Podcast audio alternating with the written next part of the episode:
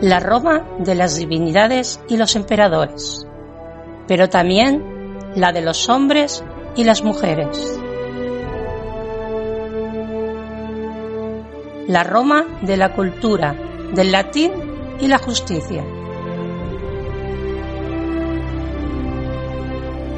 Y sobre todo, la Roma del Mediterráneo.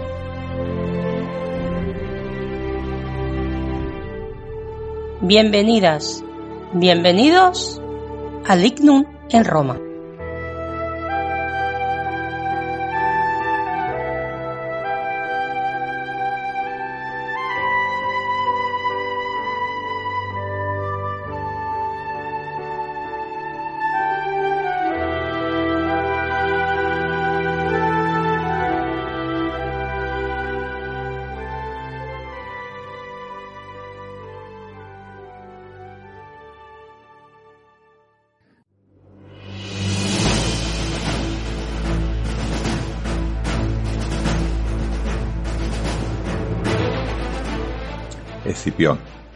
Aníbal tuvieron una discusión sobre la cuestión de la competencia de los generales en presencia de numerosos espectadores, y que Escipión preguntó a Aníbal cuál era, según él, el más grande de los generales, a lo que este último respondió, Alejandro Magno.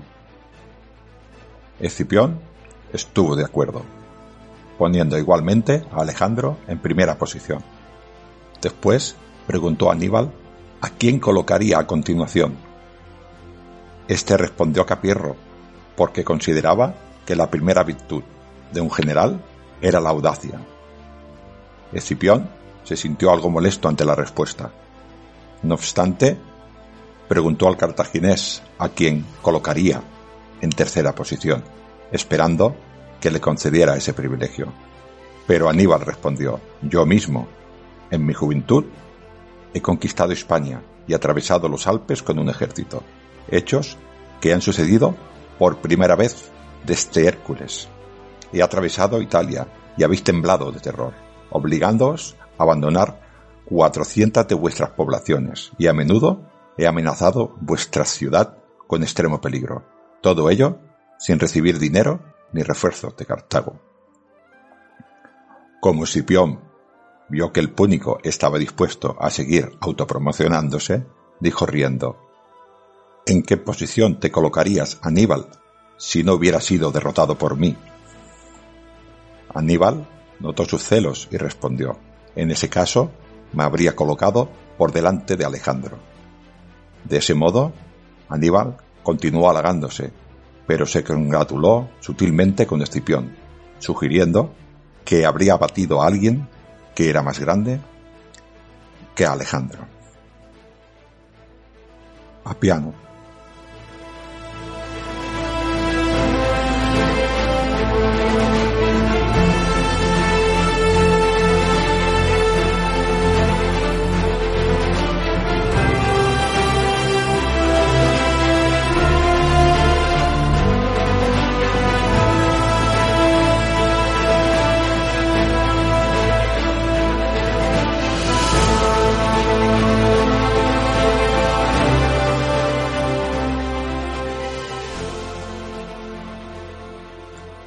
Salvete, amigos de Roma.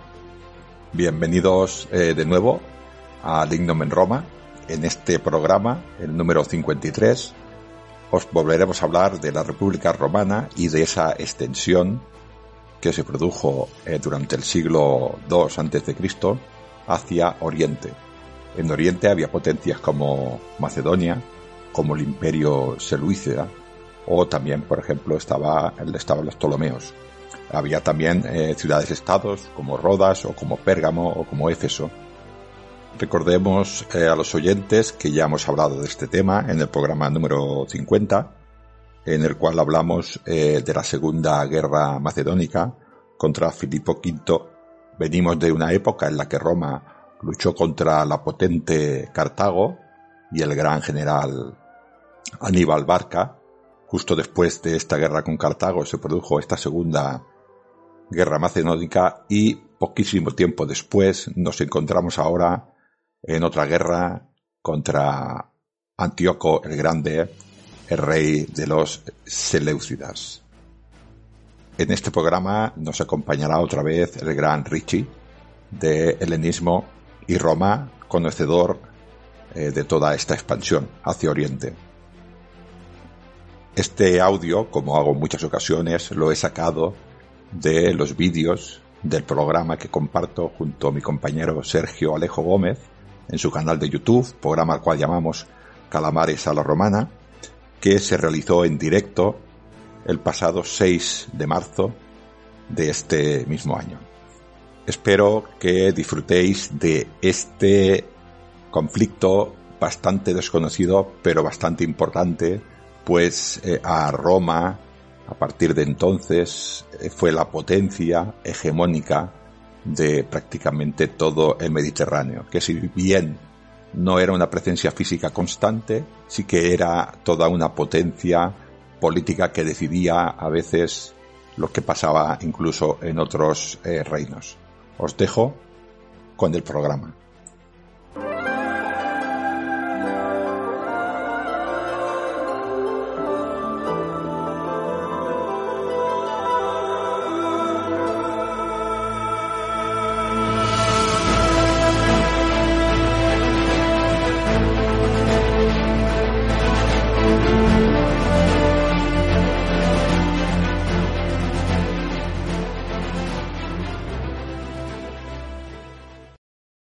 ¿Qué tal? Buenas tardes. Bienvenidos a una tarde más, a una entrega más, a un directo, ¿eh? de esos que creíais que habíamos desechado ya, que los habíamos dejado en el cajón del olvido. Pues no, volvemos con, un directo, pero ya os dijimos que volveríamos simplemente cuando necesitamos o tuviéramos la necesidad vital de transmitir en directo, sobre todo cuando trajéramos a un invitado de, de, calidad, cuando quisiéramos tratar un tema interesante y hoy se han reunido todos estos requisitos.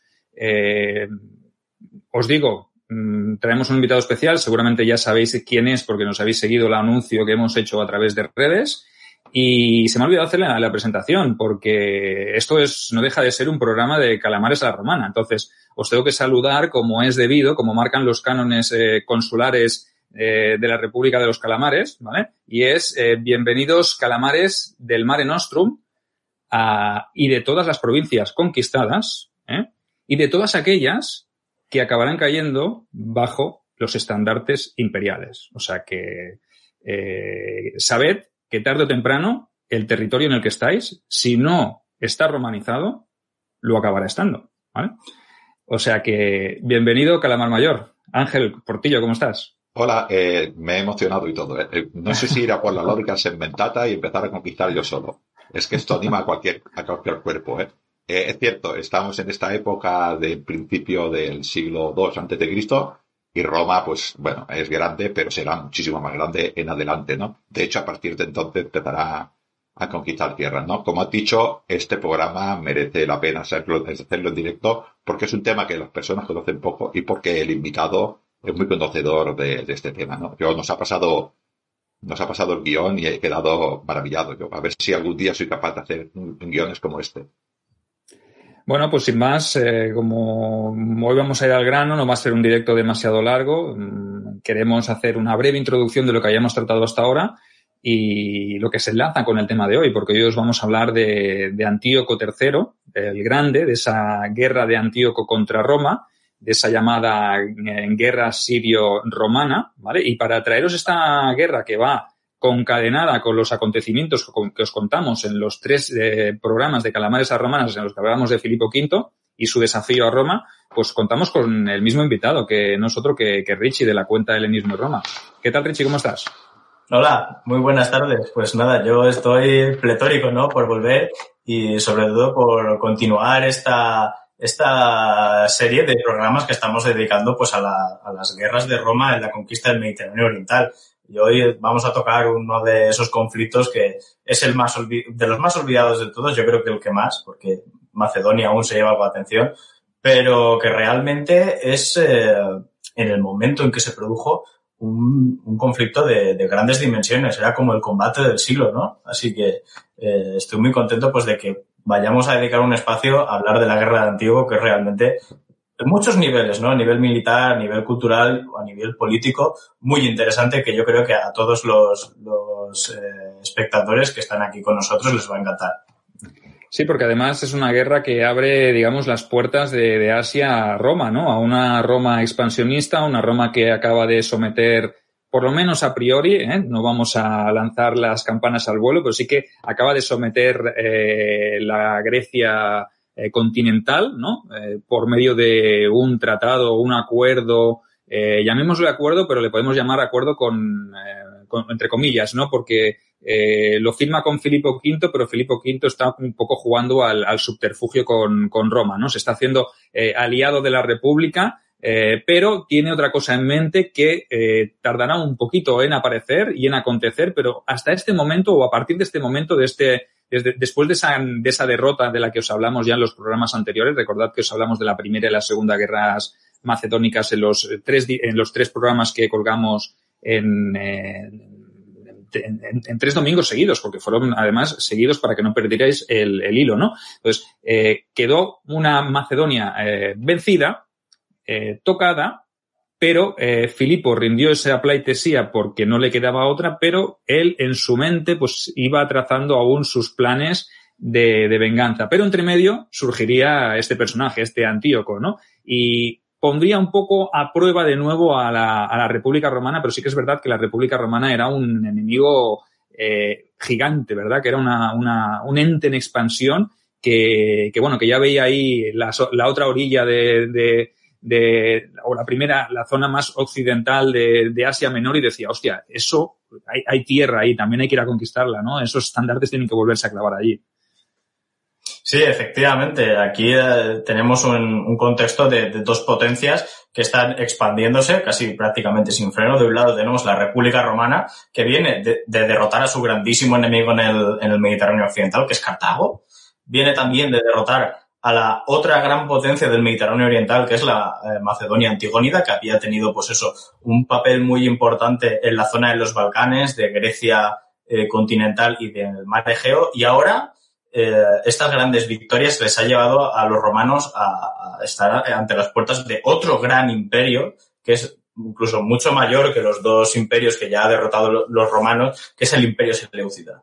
El Imperio Seleucida es uno de esos eh, grandes reinos helenísticos que se desgajaron de, de, las guerras fraticidas, que fueron las guerras de los diádocos, por el Imperio de Alejandro Magno. Entonces vamos a realmente responder esa pregunta que se hacen muchos eh, muchos fanáticos ¿no? de la historia de qué hubiera pasado si la Roma republicana o la Roma de Escipión el africano se hubiera enfrentado a Alejandro Magno. Pues realmente la historia nos da nos da esta respuesta y en un caso de, que ocurrió de verdad en un conflicto bélico entre lo mejor del mundo griego contra lo mejor de Roma. Y ese es, el conflicto de, la guerra de Antíoco o la guerra romano-siria que también se conoce así.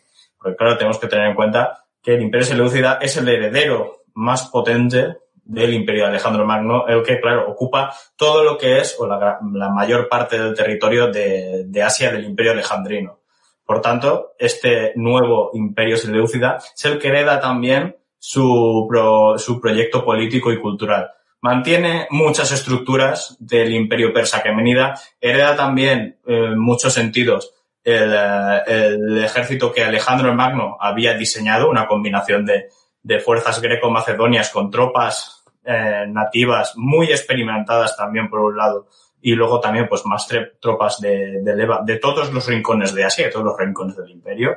Y todos estos recursos de Asia se van a poner en oposición a la República Romana. Entonces tenemos aquí un conflicto que, que realmente en su momento fue el de mayores dimensiones, ¿no? Y que en Roma fue acogido realmente con, con pavor, con mucho pavor. Yo, esto me hace un poquitín para echar atrás, ¿no? Eh, un romano de bien que estuviera por allí en, en Roma, eh, vamos echando veintipocos años atrás, cuando empezó la Segunda Guerra Púnica, le dirían Roma se funde, vamos, va a desaparecer porque estos cartagineses son enormes, ¿no? Desaparece Cartago, uy, este hombre Filipo V de Macedonia nos va a destrozar. Y después de todo esto viene el otro todavía más grande, ¿no? Este hombre debería, no, no, debería ganar de susto. Se tomaría del Valium de aquella época, hay que saber lo que era, la dormidera sería, se la tomaría constantemente. Sí, la verdad es que los romanos eh, en este momento sí que han desarrollado ya como recurso político, Ya habíamos hablado de él en, los vídeos anteriores, en los vídeos de Filipo. Que no los haya visto todavía, se los recomiendo porque va a ser un, un recurso muy utilizado en la, política, en la política romana para motivar al pueblo a tomar ciertas decisiones, ¿no? Y es el miedo a la invasión a Italia. Miedo a la invasión a Italia, pues bueno, empezó ya un poco con, con Pirro, que ya lo habíamos hablado, se desató por completo con Aníbal, que es pues el coco de los romanos, el que realmente llevó a, la República Romana al límite, y se va a repetir más adelante con eh, Filipo V de Macedonia, que también planteaba algunos historiadores romanos que pretendía invadir Italia, y después ya eh, pues tenemos la figura de Antíoco III, que si Filipo V resultaba un enemigo peligroso, Antíoco III lo es más. Porque si Antíoco, si Filipo V eh, estando en Macedonia, había conseguido el control de Grecia y asegurar el Egeo y los Balcanes, Antíoco III viene de heredar un reino que estaba general en ruinas, estaba relativamente en ruinas, había perdido Asia Menor, había perdido todas las atrapías orientales hasta la India y tenía Egipto a sus puertas. Eh, Antíoco III revierte toda esta situación y, y prácticamente recupera todo el imperio perdido, que es un imperio que va desde Tracia hasta la India tenemos aquí una figura que es una figura política de un conquistador que además en este conflicto va a contar con la presencia en su corte de uno de estos cocos que hemos mencionado ya y que le va a asesorar en su guerra contra los, contra los romanos, que no es otro pues que Aníbal Barca, el cartaginés. Va a contar con esta figura. Pero entonces... Es el coco mayor este, ¿eh? Este es el coco mayor y tener a Aníbal de, para los romanos, sabiendo que Aníbal podía estar en la corte o que estaba en la corte de, de Antíoco III, pues podía suponer un, un, peligro, ¿no? Porque había sido el, el hombre que había estado a portas y el hombre que había traído el terror a la propia península itálica. Entonces, ¿Tú crees que eso podría ser un aliciente para que el pueblo romano incluso eh, actuara con más presteza o como veremos al final, porque luego mm, hablaremos ¿no? de lo que supone el final de la guerra de Antíoco y entre una de esas condiciones de rendición, pues una es que se entregue al propio Aníbal, ¿no? porque realmente lo siguen teniendo eh, auténtico pavor. Efectivamente, y es que eh, al final de, de los conflictos que tuvo la República Romana, en el momento de que se produce la guerra de Antiguo que llega la, noticia a Roma de que Aníbal ha escapado de Cartago de África y se ha refugiado en Asia Menor junto al, rey Seleucida, los romanos son conscientes de que Aníbal sabe hacerles daño, les ha hecho mucho daño, y de que este rey, Antíoco III, que de por sí ya tiene una gran fama de, militar victorioso, de, conquistador, eh, tiene a su disposición una cantidad de recursos que podría casi catalogarse de, infinita, ¿no? Eh, eh, acotando, ¿no? Pero digamos que una cantidad de recursos muy grande. Además de con unas tropas que son muy profesionales y además exóticas. Es un ejército pues que lucha al estilo macedónico, pero que también mantiene elementos del imperio persa aqueménida, tiene eh, esos la caballería de catafractos, tiene carros falcados, tiene tropas de, caballería de toda Asia, infantería, hostigadores, incluso elefantes de la India, muchísimos elefantes de la India. Entonces los romanos tienen todas estas experiencias que han tenido ya, pues han luchado pues contra unidades de caballería, contra elefantes, pero Antíoco es conocido que tiene de todo esto muchísimo, muchísimo más. Claro. El pánico en el momento de, que Antíoco III inició la guerra en Roma, eh, el pánico y los romanos rápidamente una cosa, Richie, una cosa que me, que me llama la atención es el papel que juega Antíoco durante la Segunda Guerra Macedónica del que, de la que hablamos también en su momento, ¿no? Es decir, eh, Antíoco podía haber actuado en esa Segunda Guerra Macedónica como aliado de Filipo V, pero prefirió mantenerse a la espera, pues como diciendo que se peguen estos dos, yo me quedo con lo que, me quedo con el que quede luego y le planto cara. ¿Tú crees que esta fue una estrategia de, o fue esta la estrategia que, que, quiso seguir eh, Antíoco III de ser un espectador de lujo de esa Segunda Guerra Macedónica? ¿O crees que no pudo reunir gente suficiente o no se veía capacitado para ser aliado? Porque si, si se hubiesen aliado Macedonia con el Imperio Seleucida, o sea, Roma yo pienso que lo hubiese tenido francamente muy, muy, muy complicado, ¿no?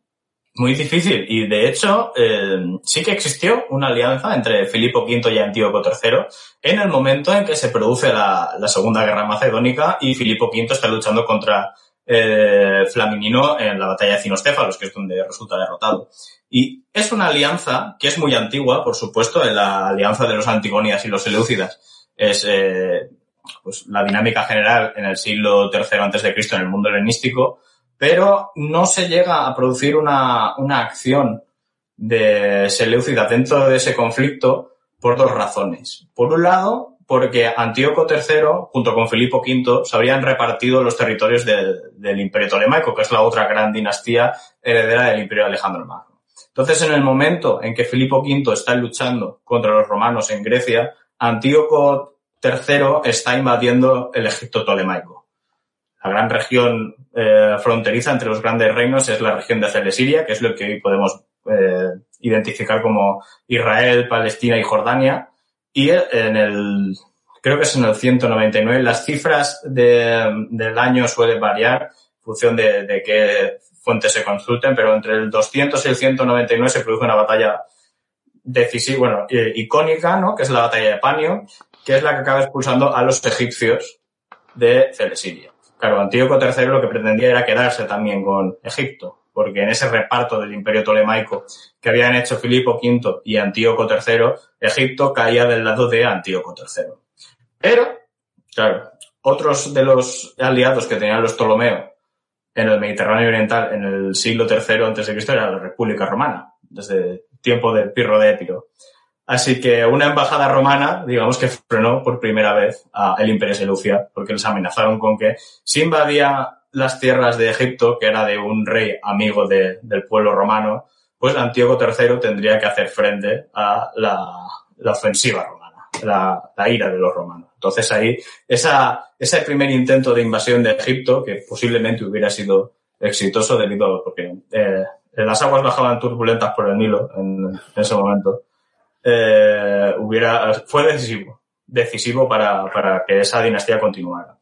El otro segundo factor es que si bien Antíoco y Filipo eran aliados, no realmente, realmente no se llevaban del todo, del todo bien. O sea, había una, una rivalidad y una desconfianza mutua muy, eh, muy recalcitante porque cada uno eh, desconfiaba mucho de los intereses que podía tener realmente el otro. Filipo tenía aspiraciones a tener eh, un dominio mucho más eh, fuerte en Asia Menor, que era territorio um, nominalmente selúcida, y luego Filipo V tampoco se fiaba realmente de las aspiraciones de Antíoco, porque había tenido una, una carrera muy ascendente, de grandísimos éxitos, y claro, dentro del discurso oficial de la monarquía selúcida de defender el patrimonio heredado, dentro de este patrimonio de los reyes selúcidas se incluye también Macedonia y Tracia. Entonces hay un conflicto ahí de ver pues quién realmente es el, rey que, predomina. Sí que hay una fuerte desconfianza que, por un lado, la, acción diplomática de los romanos y por otro, esta desconfianza frenan en que Antíoco realmente tenga un papel activo en la Segunda Guerra Macedónica. Antíoco III está viendo pues eh, cómo se va a desarrollar el conflicto. Es una cosa que después, cuando veamos la, la guerra entre Antíoco y Roma, va a hacer también Filipo. Esto, eh, haciendo un pequeño resumen, quizás, eh, quizás era eh, estos dos, el Seleucidas y el Imperio Macedónico, lo que les interesaba era que el otro se debilitara, ¿no? Y el miedo que quizás que tenían ambos es que cualquiera de los dos, los macedónicos, Filipo o Antíoco, conquistara o se hiciera con el poder de Ptolomeo. Esto sería totalmente decisivo. Si se hacen con Egipto, este, este, el que tuviera este poder sería el que dominaría el Mediterráneo oriental, ¿no? Y supongo que Roma decía que, que tampoco, no le interesaba tampoco a Roma, ¿no? Así que esto quizás sería la situación más o menos geopolítica. Sí, básicamente. O sea, realmente eh, no es que eh, cada rey estuviera esperando que, que, fuera más débil, sino que no fuera lo suficientemente fuerte. Pero, pero sí, digamos que hay un status quo hay una calma muy tensa en un momento de, reparto del imperio que hasta el momento había sido el imperio hegemónico, que es el imperio tolemaico.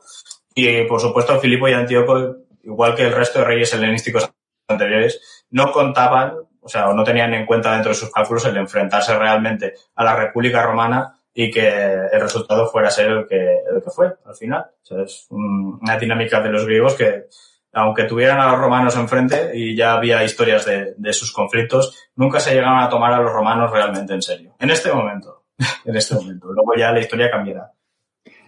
Oye, Richie, y hablando un poco de, de Antíoco, ¿cómo, ¿cómo llega Antíoco al trono? Porque crees, o crees, bueno, sabemos que, que no era el candidato elegido, ¿no? Sino que llegó un poco por, por rebote, ¿no? Llegó de rebote porque ocupó el, el, el trono por, debido al fallecimiento de su hermano, que era el, el, primogénito y el heredero al trono. ¿Cómo, ¿Cómo ocurrió todo esto para que nuestros videoyentes se hagan un poquito la idea de quién o cómo, quién fue este personaje?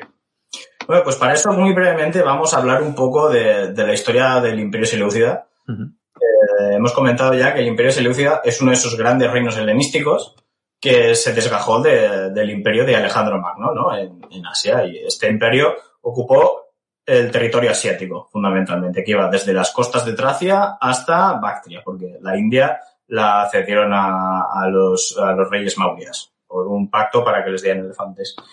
Claro, aquí el imperio Seleucida, aunque fuera el imperio más grande de todos, era el más inestable, porque tenía muchas tradiciones estatales con las que lidiar frente a la que tenían, por ejemplo, los Antigónidas o los Ptolomeo, que estaban en Egipto, que tenían pues, una única tradición, muchas culturas diferentes, muchas sociedades diferentes, y además tenía un problema de mecánica de sucesión, que es lo que eh, tuvo también el, el, como problema la dinastía de Alejandro Magno, la dinastía argeada. Y es que eh, los primeros Seleucidas idearon un sistema que era que básicamente el rey titular, que era el, el, Basileos, el soberano, gobernaba la parte del Mediterráneo, o sea, la parte de Asia Menor, Siria, Celesiria y eh, el mar Egeo, con miras a, volver a Macedonia, porque el, el objetivo del, del, fundador del Imperio Seleucia era volver a Macedonia, Seleuco I, lo asesinaron antes de llegar. Y luego el heredero, el, el, heredero era como un virrey, ¿no? O sea, era rey rey. En este, en un intento de, de garantizar, pues eso, una línea eh, de continuidad. Este rey o virrey gobernaba lo que son las atrapías orientales desde Mesopotamia en Babilonia. Y, y eh, digamos que había un periodo de corregencia. Este sistema funcionó bien hasta que eh, Antíoco I ya eh, ascendió al trono, que es el, hijo del fundador. Este sistema ya falló pues en el modelo siguiente, ¿no? Antíoco I imitó el, el mismo sistema con su hijo, que era Antíoco, eh, no, Seleuco II, pero Seleuco II, como lo quiso traicionar, pues llevó el sistema al fracaso. Entonces hay una dinámica pues de guerras civiles, de desconfianza, de, de, facciones dinásticas que luchan por el poder. Claro, todo esto pues, generó muchísima estabilidad, junto con otros factores externos, ¿no? que son las, las guerras sirias y las guerras exteriores. Generó muchísima inestabilidad en el imperio seleucida. Pues una de estas víctimas, ¿no? De, de, estas guerras exteriores y de traiciones y demás, fue el hermano de, de este Antíoco, el Antíoco III, eh, que su nombre fue Seleuco, creo que fue Seleuco III, Seleuco III. Que en ese momento era el rey. Claro, murió en una campaña en Asia Menor y Antíoco, que no estaba destinado pues a ascender al trono seleucida, a ceñirse la, diadema regia, en ese momento estaba en Babilonia, eh, pues subió al trono. Y claro, él se encontró con, una, con un panorama, la verdad es que nada alentador. Porque hemos mencionado pues, que el imperio seleucida, en origen, pues iba desde Tracia hasta Bactria. Pues cuando eh, Antíoco III asciende al trono, se encuentra un reino que está eh, amenazado por el sur por los Ptolomeo, que han invadido eh, Siria, que es el corazón de, del imperio seleucida. Por el este tiene dos rebeliones y, se, y secesiones. Tiene por un lado las de los la de Utidemo en Bactria y luego la de Arsaces en Partia, los partos, ¿no? Es el, ascenso de, del imperio parto, o al menos lo que son los, los, los, inicios de Partia como un estado independiente. Luego, además, en estas satrapías orientales va a tener que enfrentarse a la rebelión de sus propios sátrapas, ¿no? Que eran generales suyos, que son la de eh, Alejandro y, y, uh, y Molón, Molón, que son sátrapas de, de Persia y de Media, creo que eran. Igual me estoy equivocando, pero son de las atrapías orientales.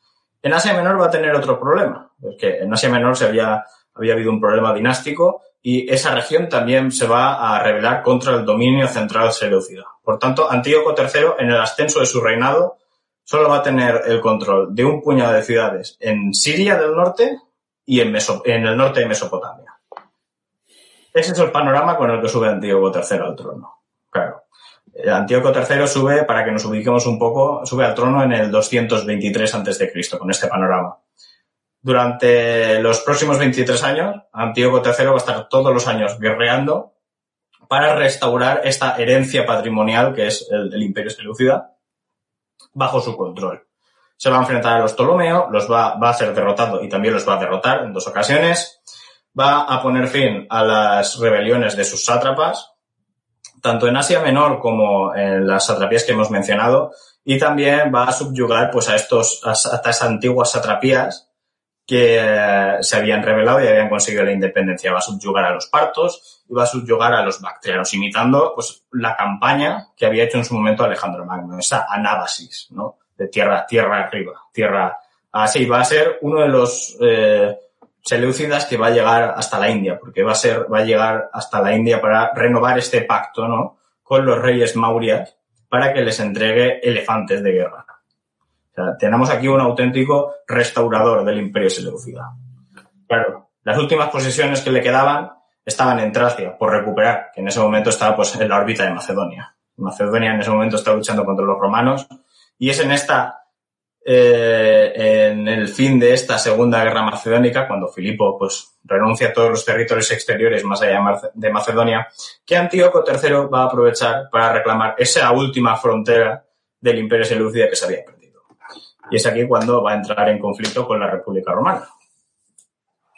Porque es cuando Roma eh, se, se, asegura mmm, Macedonia y la Grecia continental y ya pues oye, esa, ese hambre y esas ganas de conquista pues eh, hacen que se ponga que fije los ojos en, en esos reinos helenísticos orientales, ¿no? Interceden también por allí varias, varios reinos independientes, ¿no? Pues están, está también Rodas, está Pérgamo, que habían tenido un papel destacado también en esa Segunda Guerra Macedónica. Entonces, ¿quieres decir tú, Rich, yo hago una pregunta, ¿eh? eh desde la ignorancia, ¿quieres decir que, que Roma no utiliza, no utiliza esos reinos eh, como excusa también para entrar en, en, territorio y poner pie en Asia?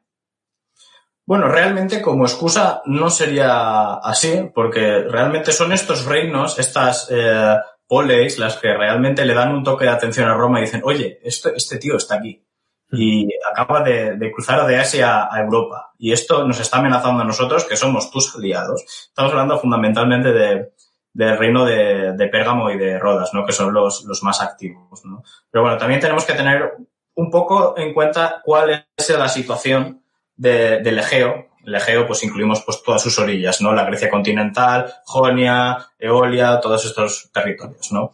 Al final de la Segunda Guerra Macedónica, la dinastía antigónida de Filipo V deja de ser, pues, la, la potencia hegemónica no pierde todos sus territorios, mantiene Macedonia, pero sí que pierde Tesalia, pierde eh, la costa de Tracia, pierde esos territorios que había ganado en el Épiro y en el Adriático, y esos territorios se vuelven independientes, ¿no?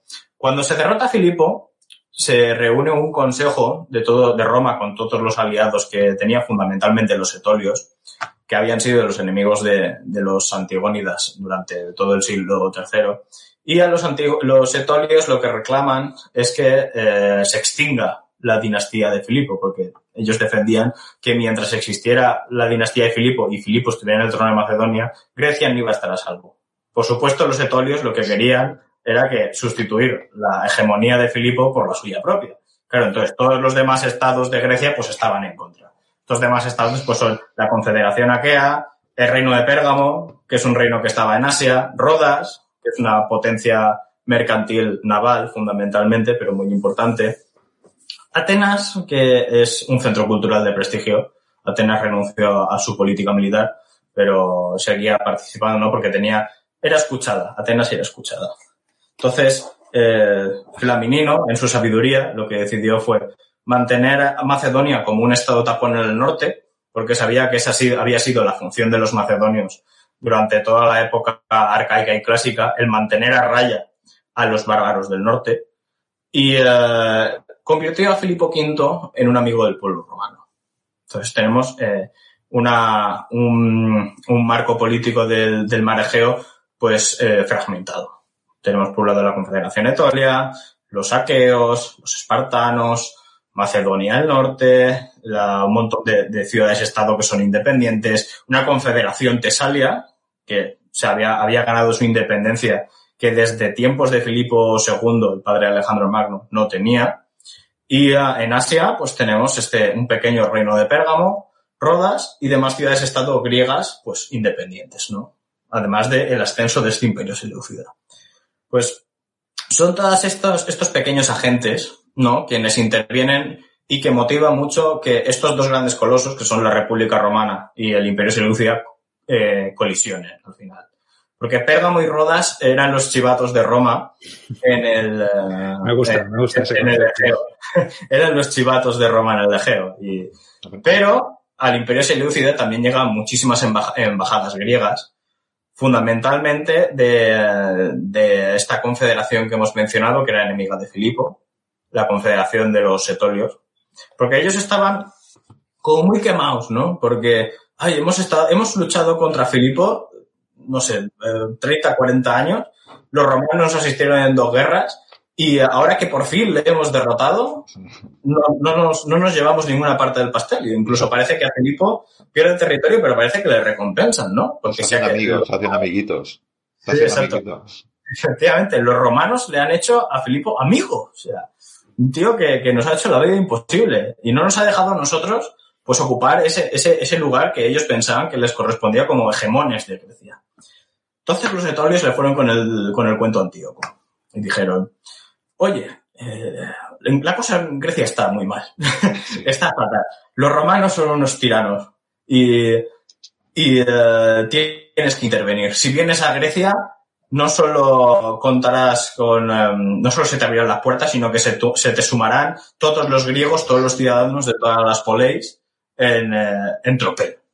Así que te invitamos a que des el paso de invadir Grecia y, nos uniremos, todos nos uniremos a ti contra los romanos.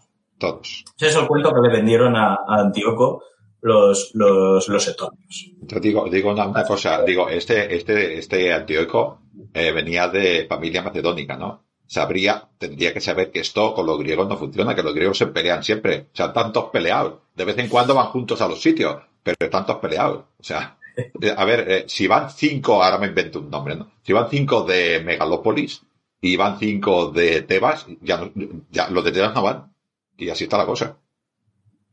Sí, la verdad es que eh, Antíoco, la verdad es que por el estudio de las fuentes, a, muchos que nos gusta estudiar este conflicto, notamos como un cambio de, de la personalidad de, Antíoco, ¿no? A la hora de, confrontar este, este conflicto. Porque el que lea las fuentes que relatan la vida de Antíoco, que es la, la vida del, del, rey Seleucida que mejor documentada está, pues te muestran un, un soberano que es joven, que es activo, que tiene iniciativa, que es valiente, que es un guerrero. Pero cuando se trata del enfrentamiento con los romanos, tiene un comportamiento muy errático. Y se deja mucho influenciar por el que dirán, eh, es asustadizo, mm, lo presentan incluso como si fuera un cobarde. Así que es una cosa, no quiero decir que, los romanos mientan, no, pero es una cosa que a todos nos ha llamado la atención cuando, cuando lo hemos leído. Realmente algo pasó ahí, lo que pasa es que no sabemos qué, qué pasaba por la mente de Antíoco III. Eh, pero sí, sí, Antíoco realmente, pues, él conocía mucho esta, este juego diplomático, porque él venía de, de ahí. O sea, la dinastía seleucida es una dinastía con orígenes macedónicos, pero es también una dinastía eh, mixta porque el fundador de la dinastía se casó con, con Apama, que era la hija de un, de un sátrapa de Bactria, no, de Sogdiano, perdón, era Sogdiano.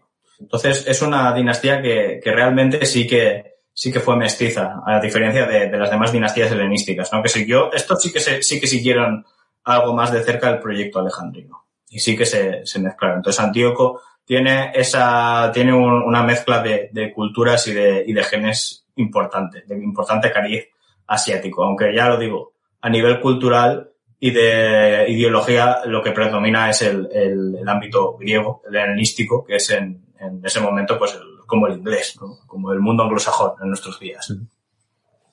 Así, sí que lo, sí que lo sabía, o sea, pero no sé. Bueno, a lo mejor, a lo mejor lo vio tan claro, ¿no? Para entrar, eh, se lo pintaron tan bonito que pensó esta, esta es mi oportunidad, ¿no? Además, también Roma había pasado por una, una guerra larga, había tenido que sufrir también lo suyo contra Filipo V. Entonces, eh, quién sabe si aquella no era una buena oportunidad. Mejor momento que ese quizás no se le iba a presentar. Y más teniendo en cuenta que si daba tiempo a la República de recuperarse, eh, lo tendría más difícil. Entonces, había visto lo que había pasado, había asistido a todo el tema de la Segunda Guerra Macedónica y ahora quizá con esa, eh, podríamos decir, con esa invitación y con esa alianza de la Liga Etolia, eh, quizá era el mejor momento para intervenir y no, no lo dudó, ¿no? Por lo menos inicialmente, ¿no? Hasta que se presentaron luego las posteriores dudas que, que, comentas, Richie, yo pienso que, que era ese momento o ya dejarlo estar. Sí, efectivamente, se, lo vendieron también o le convencieron de tal manera que eh, al final, desde después de haber invadido Tracia, eh, Antíoco se decidió al final a, a, invadir Grecia y declarar la guerra a los romanos. Tanto es así, tanto se creyó las palabras de, las embajadas griegas que le habían llegado, que no esperó a que su ejército se, agrupara en Asia Menor para la campaña. O sea, Antíoco III invadió Grecia continental, entró por, por Eubea, por esta isla que está cerca de la Grecia central y después pasó a Tesalia con los, lo que se suele llamar la Guardia Real. Son unos 10.000 soldados greco-macedonios, además con caballería eh, de sus tropas profesionales, que es la GEMA, que es caballería de, élite compuesta por soldados medos, los compañeros, los etaroi y demás pues unidades, ¿no? O sea, pero realmente es un ejército muy, muy pequeño. Esto se ha interpretado, pues, de muchas maneras, ¿no? Decía, ah, es que realmente Antíoco III lo que quería era eh, entrar como un libertador, ¿no? Y no como, como un conquistador más, ¿no? Por eso se, se suele justificar el que invadiera el territorio con una fuerza tan pequeña. También eh, él estaba, pues eso, eh, caviloso de que, de que se le iban a unir, pues, todos, todos los, los, los pueblos por los que pasara se le iban a unir y iba a reclutar, pues, 30.000 o 50.000 griegos de la Grecia continental. La realidad fue muy diferente. Porque realmente cuando llegó allí se dio cuenta de que los etolios le habían vendido la moto. Porque por un lado, claro, estaba Filipo V, que era su antiguo, su antiguo aliado, pero que en ese momento era amigo de los romanos, y Filipo V estaba eh, también eh, pensando, ah, ¿y yo ahora qué hago? Porque yo, este tío no me fiaba yo de nada pero habíamos sido aliados en el pasado. Me podría ayudar contra, contra los romanos, de los que yo ahora soy amigo. Entonces, ¿qué camino te, tenía que tomar Filipo V en este momento? ¿Mantener la amistad con Roma o mantener la amistad con Antíoco, renovar la alianza con Antíoco III, que venía de conquistar toda Asia? Pues la verdad es que se tomó la decisión por una acción que cometió Antíoco y es que Antíoco empezó su campaña en Tesalia, asediando pues eh, ciudades, ¿no? Que eran amigas de los romanos, por romanas. Y en su campaña pasó por el campo de batalla de Cinoscéfalos, que había sido ya unos, un, casi un lustro, ¿no? La batalla de Cinoscéfalos es en el 199, creo que es. Y la campaña de Antíoco III comienza pues al final de esa década, ¿no? En el 192, 191. Claro, Antíoco eh, encontró en el campo de batalla de Cinostéfalos los restos de todos los soldados macedonios que habían caído en batalla, y eso era, eh, pues, escandaloso, ¿no? Entonces, para ganarse, o pensando él que se iba a ganar el favor de Macedonia y de los soldados griegos en general, lo que hizo fue ofrecer exequias, ¿no? Por todos esos macedonios caídos y les dio a todos un entierro digno. Claro, esto ya fue, para Filipo fue definitivo, porque decía, este tío no viene a ayudarme a, a derrotar a los romanos, sino que viene a derrocarme a mí. Porque está, está mandando un mensaje a la, a la, un mensaje político a la sociedad que yo estoy gobernando. Entonces ya Filipo V tomó partido, mantuvo esa alianza con Roma y marchó pues, pues con esos pocos soldados que le habían dejado de tener los romanos, creo que le limitaron el número de tropas a 5.000 y mandó pues una avanzadilla a, a Tesalia para auxiliar a estas tropas, a estas ciudades que estaban siendo sitiadas por el ejército de Antíoco III, que ya hemos, repetimos, no era demasiado grande. Eran 10.000 soldados, se habían unido algunos etolios, pero muy poquita cosa, muy poquita cosa. Antíoco III se había quedado solísimo. Entonces, eh, bueno. una, una cuestión.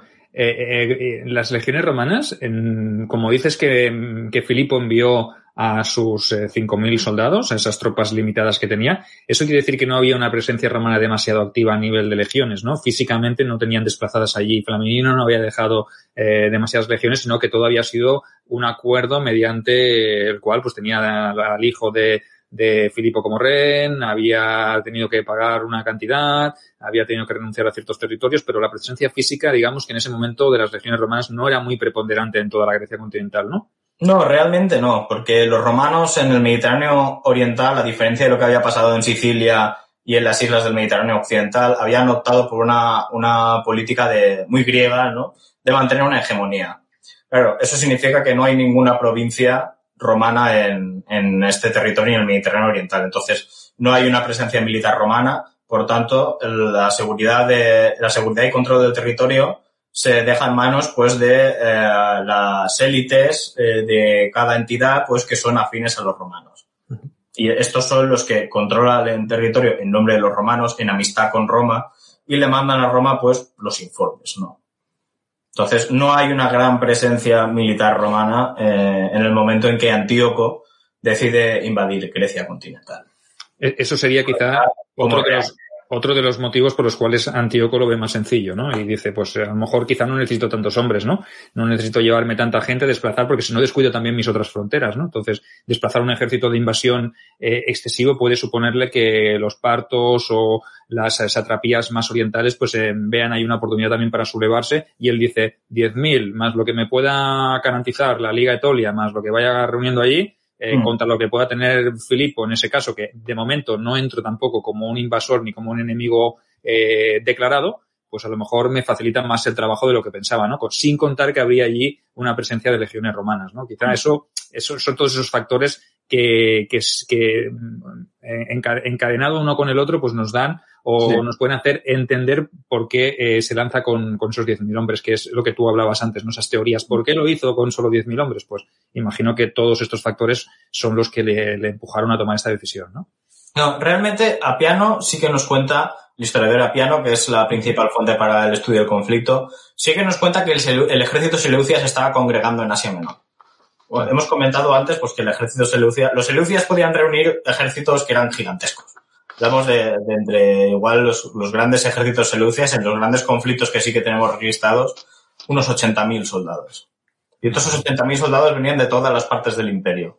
Griegos, macedonios, tracios, eh, eh, partos, medos, persas, babilonios, árabes, todos, todos acudían ¿no? a Asia Central, a, a Asia Menor. Pero claro, eh, Apiano nos cuenta también pues que le metieron mucha prisa a, a, Antíoco, que se lo vendieron muy bien, que Grecia estaba indefensa, que tenía que aprovechar para tomar la posición antes de que los romanos pudieran eh, reaccionar y al final finalmente se lanzó. Claro, tenemos que ver ahora un poco eh, la perspectiva romana, ¿no? Y eh, también un poco el plan que, que tenía Antíoco para realmente lanzarse a, a semejante campaña hemos visto ya que había una, una, como una guerra fría, no hay muchas embajadas, muchísimas embajadas. Antíoco le mandan embajadas, a los romanos también les llegan muchas embajadas y eh, esto al final desemboca en un conflicto. A mí me gustaría leer también, eh, ahora que lo tenemos aquí más o menos, el consejo que le dio Aníbal sobre cómo tenía que afrontar la guerra con Roma, que lo tengo, tengo el texto por aquí, lo vamos a leer, a ver si lo puedo encontrar. Eh, sí, mira, nos lo relata el historiador Apiano en el libro segundo de, la guerra siria, en el capítulo 7. Y dice así. Como Antíoco prevenía, eh, pretendía invadir Grecia primero y empezar después su guerra con los romanos, comunicó su deseo a Aníbal. Es decir, oye, Aníbal, voy a hacer esto, ¿tú qué piensas? La carta decía que como Grecia había sido devastada por largo tiempo, la empresa, la empresa sería fácil. Devastada por largo tiempo hace referencia pues a estas guerras entre macedonios y, romanos, ¿no? Las guerras de Filipo. Pero las guerras que se libran en el propio terreno son las más difíciles de sostener por la escasez que éstas provocan y para aquellos que las libran en el extranjero son más fáciles de aguantar. Antíoco jamás podría expulsar a los romanos de Grecia, donde disponían de todo el grano y material necesario. Aníbal le animó a ocupar alguna parte de Italia y establecer allí su base de operaciones de tal manera que los romanos se vieran debilitados tanto en su territorio como en el extranjero. Tengo experiencia en Italia, dijo él, Aníbal, y con diez mil hombres puedo ocupar algunos lugares convenientes y escribir a mis amigos en Cartago para motivar una revuelta popular. Como están descontentos de su condición y están enfurecidos con los romanos, se llenarían de coraje y esperanza si escucharan que estoy devastando Italia de nuevo. Antíoco escuchó ansiosamente este consejo. Como consideró que el apoyo cartaginés sería de una gran ventaja, como lo habría sido para esta guerra, pidió inmediatamente que escribiera a sus amigos. Este fue el consejo que le dio a Aníbal a Antíoco III de cara a su guerra con los romanos. Desgraciadamente, pues para Antíoco III esto no fue así y el conflicto pues tomó el, el rumbo contrario. Bueno, ya yo, yo, yo, creo que las intenciones de Aníbal estaban ahí todavía, tenía el resquemor de haber sido vencido en Zama eh, y derrotado y decía, tú dame 10.000 tíos que yo te hago un estropicio en Italia, ¿no? Pero claro, Antíoco quería pasar primero por Grecia para asegurarla. Sergio, Sergio tiene, tiene, en cuenta esto que ha dicho ahora Richie. Ah, bueno, que no lo cuenta, ¿no? Eh, esto a Roma sacaría soldados, sacaría soldados de debajo de las piedras. Aníbal, apoyado por un pueblo más importante todavía que Cartago, y con el mismo Cartago, pudiera ser posible que viniera Italia a, hacernos daño, ¿no? Esto es que sacaría soldados de Roma de todos lados, o sea, se movilizarían hombres desde, desde la Roma, España, que ya tenían poco, Sicilia, todo, es que sería una movilización continua. Sí, efectivamente. El texto, el texto lo dice. Lo, plantea la idea de que gracias a, a, la acción de Antíoco, Aníbal motive no solo además una invasión adelantada de Italia, teniendo a los, roman, a los romanos ocupados en la península, eh, plantea también que en Cartago, que había sido derrotada en la Segunda Guerra Púnica por los romanos, se produzca una revuelta popular que apoye a Antíoco III en su guerra contra los romanos. Es decir, estamos teniendo ya a, a Roma enfrentada al mayor poder de Asia, que es el Mediterráneo Oriental, con el apoyo de Cartago, que es la gran enemiga. Esto causa mucho, mucho pavor. O sea, la sola idea de, de, enfrentarse a todo el poder de Asia y todo el poder de África en Italia, a los romanos les causaba pues eso, auténtico terror. Y de hecho, creo que hay también otro texto que nos, nos narra también a piano, que es una, una reacción romana a esta posibilidad, ¿no? Que lo narra en el, en el libro tercero, capítulo 15 de la guerra siria.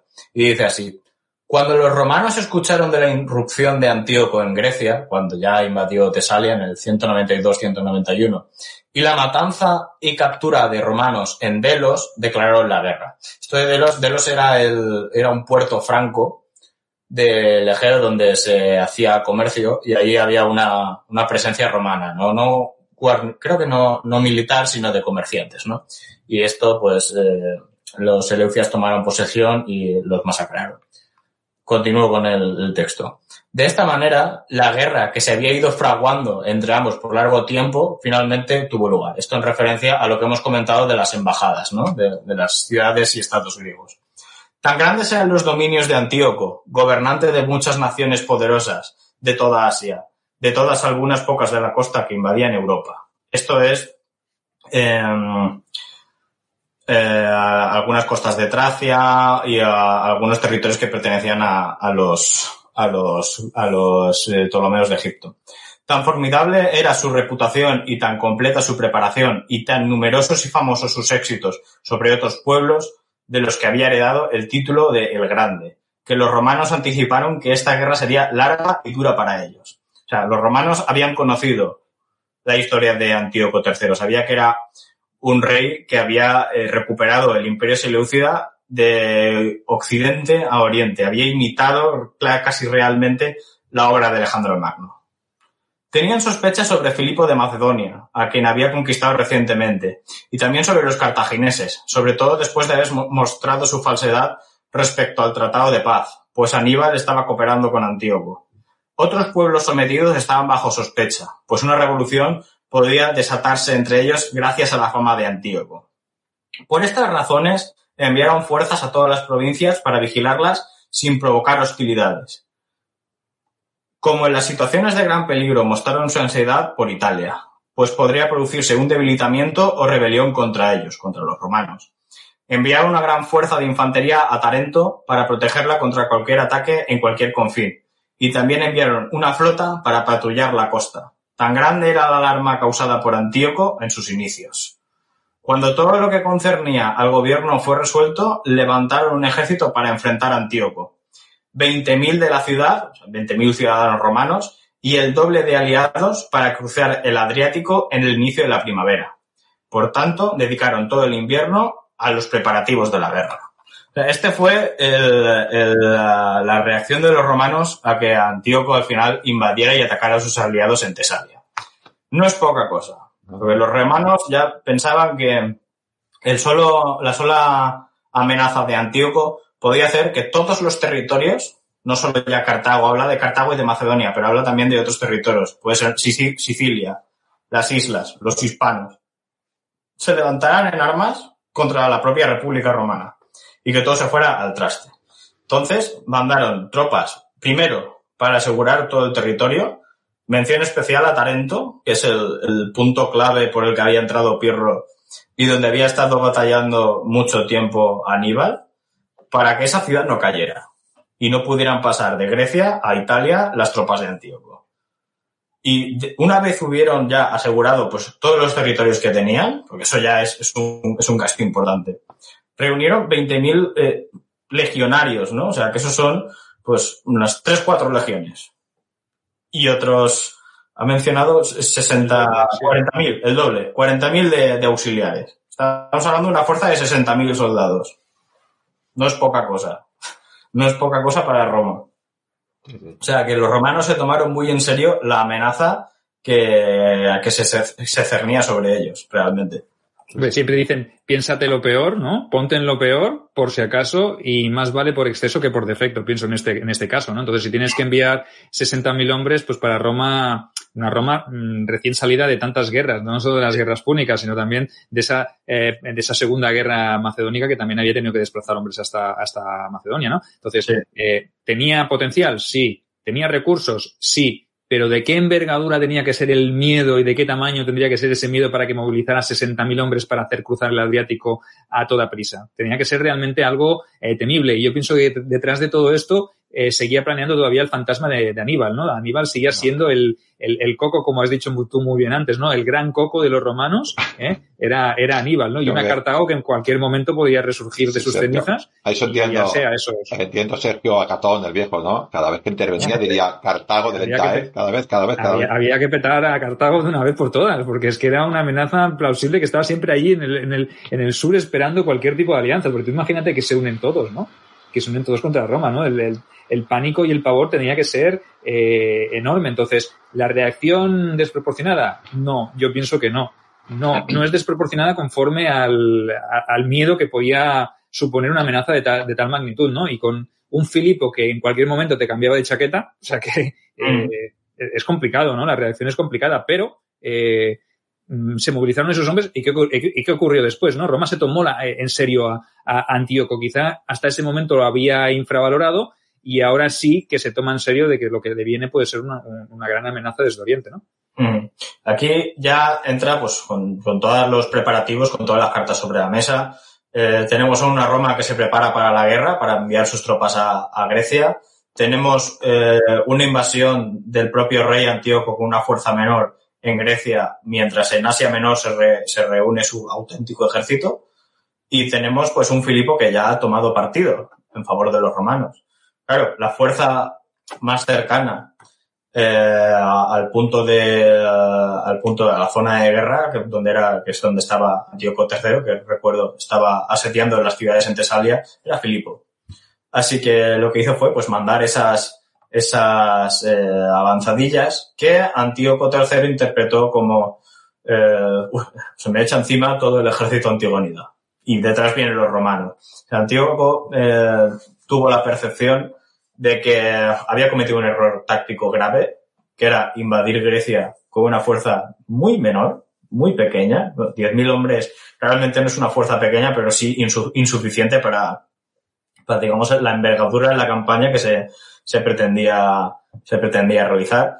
En Grecia no lo había recibido como, como Antíoco había esperado. Sí que tenía algunos aliados, tenía un rey eh, de las montañas del Épiro que le había ofrecido su alianza, los etolios, que también eran aliados suyos, pero que tampoco le estaban apoyando demasiado militarmente, y en el Peloponeso no había demasiados movimientos, estaba todo como muy eh, a ver qué pasa, ¿no? a ver qué pasa aquí. Entonces, Antíoco III se dio cuenta de su error y se replegó a pasar el invierno en la isla Eubea, que es por donde había invadido el Tesalia. Em, pasó el invierno y su ejército todavía no estaba listo, se, se, seguía congregando en Asia Menor. Tenemos que tener en cuenta eso, que, que en el Imperio Seleucida las tropas vienen desde la otra punta, de, digamos, Afganistán, ¿no? A pie, hasta Asia Menor. Y uh, Antíoco III, para mantener esta posición en Grecia y no abandonar a sus aliados, decide pues recurrir un poco a, la imagen de, la propaganda que es el, un sitio muy especial para los griegos, que es las Termópilas. Antíoco decide plantarse con sus 10.000 soldados equipados al estilo macedonio, estamos hablando de, la falange, eh, con las arisas, las peltas, las, corazas de, de, lino, de bronce o, sin coraza, ¿no? En las Termópilas, donde sabe que, su formación, la falange de frente, con los flancos cubiertos, no tiene ni, eh, ningún, ningún rival.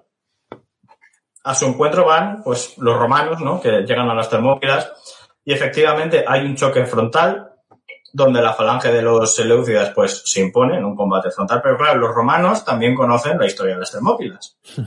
Y mandan por ese desfiladero secreto donde Antíoco III había estacionado a sus aliados etolios a una fuerza menor de romanos pues que asaltan este paso, ¿no? Que en el primer asalto fracasan, pero en el segundo eh, sí que llegan a, derrotar esa resistencia etolia y llegar a la retaguardia del ejército seleucida. Claro, los eh, Seleucia estaban muy convencidos porque en, el combate que estaban sosteniendo ellos en, en, eh, en las Termópilas, ¿no? Estaban resultando victoriosos. Pero empezaron a escuchar latín, hablar latino a los arbustos. Escucharon como, como en, la, en, la, en, el cogote alguien estaba empezando a hablar latín. Entonces cundió el pánico. y cundió el pánico y se, los Seleucidas se vieron entre la espada y la pared, básicamente. O entre la espada y la espada. Las malas lenguas dicen que, que más corrió fue el rey. Es lo que dicen las malas lenguas. Antíoco, eh, en cuanto se vio rodeado y vio que, que, que el, el caos imperaba, eh, se fue con, con, su guardia personal, que eran unos 500 jinetes, y se abrieron paso hasta lograr eh, poner tierra por medio en Eubea. Y Antíoco se llevó una buena pedrada en, en, la boca que le dejó, se dejó unos, unos cuantos dientes ahí. Pero logró ponerse a salvo en Eubea. Esto es lo que claro. tiene, eh, eh, eh, Richie, perdona, esto es lo que tiene de que los romanos cogían ya en aquella, en aquella, época, tenían algún esclavo, algún pedagogo griego y les enseñaban cultura clásica a todos estos hijos de Patricio. Sabían la historia de las Termópilas.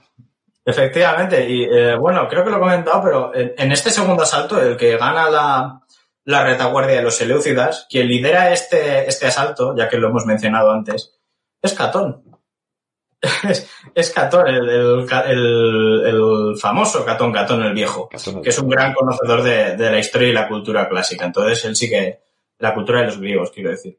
Él sí que conocía pues la historia de la batalla, admiraba mucho pues a esos griegos de, del pasado y eh, el otro, dio... el otro creo que era, era Lucio, ¿no? Lucio Cornelio.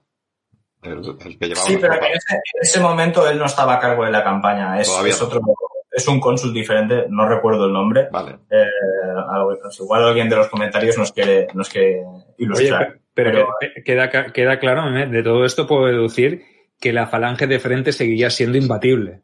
¿Vale? O sea, sí, de frente que... fue en, en, la batalla de las Termópilas del 191, la falange fue imbatible, pero claro, ganaron la retaguardia, cundió el pánico, se rompió la formación, el rey huyó y esos 10.000 soldados que iban con con el rey no, no volvieron a Asia. O sea, se quedaron todos en el campo porque los romanos o los capturaron o los masacraron. No, esclavos, esclavos para el campo, necesitamos agricultura. pues puede Ahí ser. lo dejo. Pues puede ser, es posible. Yo no sé cuál es el destino, pero eh, creo que Sapiano también lo dice que murieron todos. Mencionamos sobre todo a Piano porque es el, eh, la fuente que más extensa que hay sobre el tema. Polibio también comenta esta campaña pero es ya una parte de su obra que es bastante fragmentaria.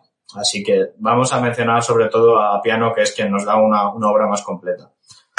Pero eh, Grecia se ha perdido. Antíoco ya se ha dado cuenta de que no tiene nada que hacer en Grecia, que tendría que haber hecho caso a Aníbal desde, desde un primer momento. Y eh, Antíoco pone tierra de por medio y se va a Asia, aprovechando que eh, en esos momentos el Mediterráneo Oriental domina la flota seleucida, que en ese momento es la más grande de, de esa zona, y espera que esa flota que la manda eh, su navarco Polixenias, mantenga a los romanos a raya. Craso error. No, no lo hace. la flota romana, junto con la de Pérgamo y Rodas, que es también aliada, eh, al final derrota en dos o tres batallas navales que se producen a la flota seleucida. Y eh, los romanos, pues, tienen ya la opción de pasar a, Asia. Y claro, para esta campaña, ¿no? en Asia Menor, eh, van a, llamar a, grandes generales, a un gran general, sobre todo. Va a estar a cargo de la campaña eh, Lucio Cornelio Escipión, el hermano de Escipión el Africano, y el Escipión el Africano va a ir como asistente de este cónsul romano de Lucio Cornelio Escipión.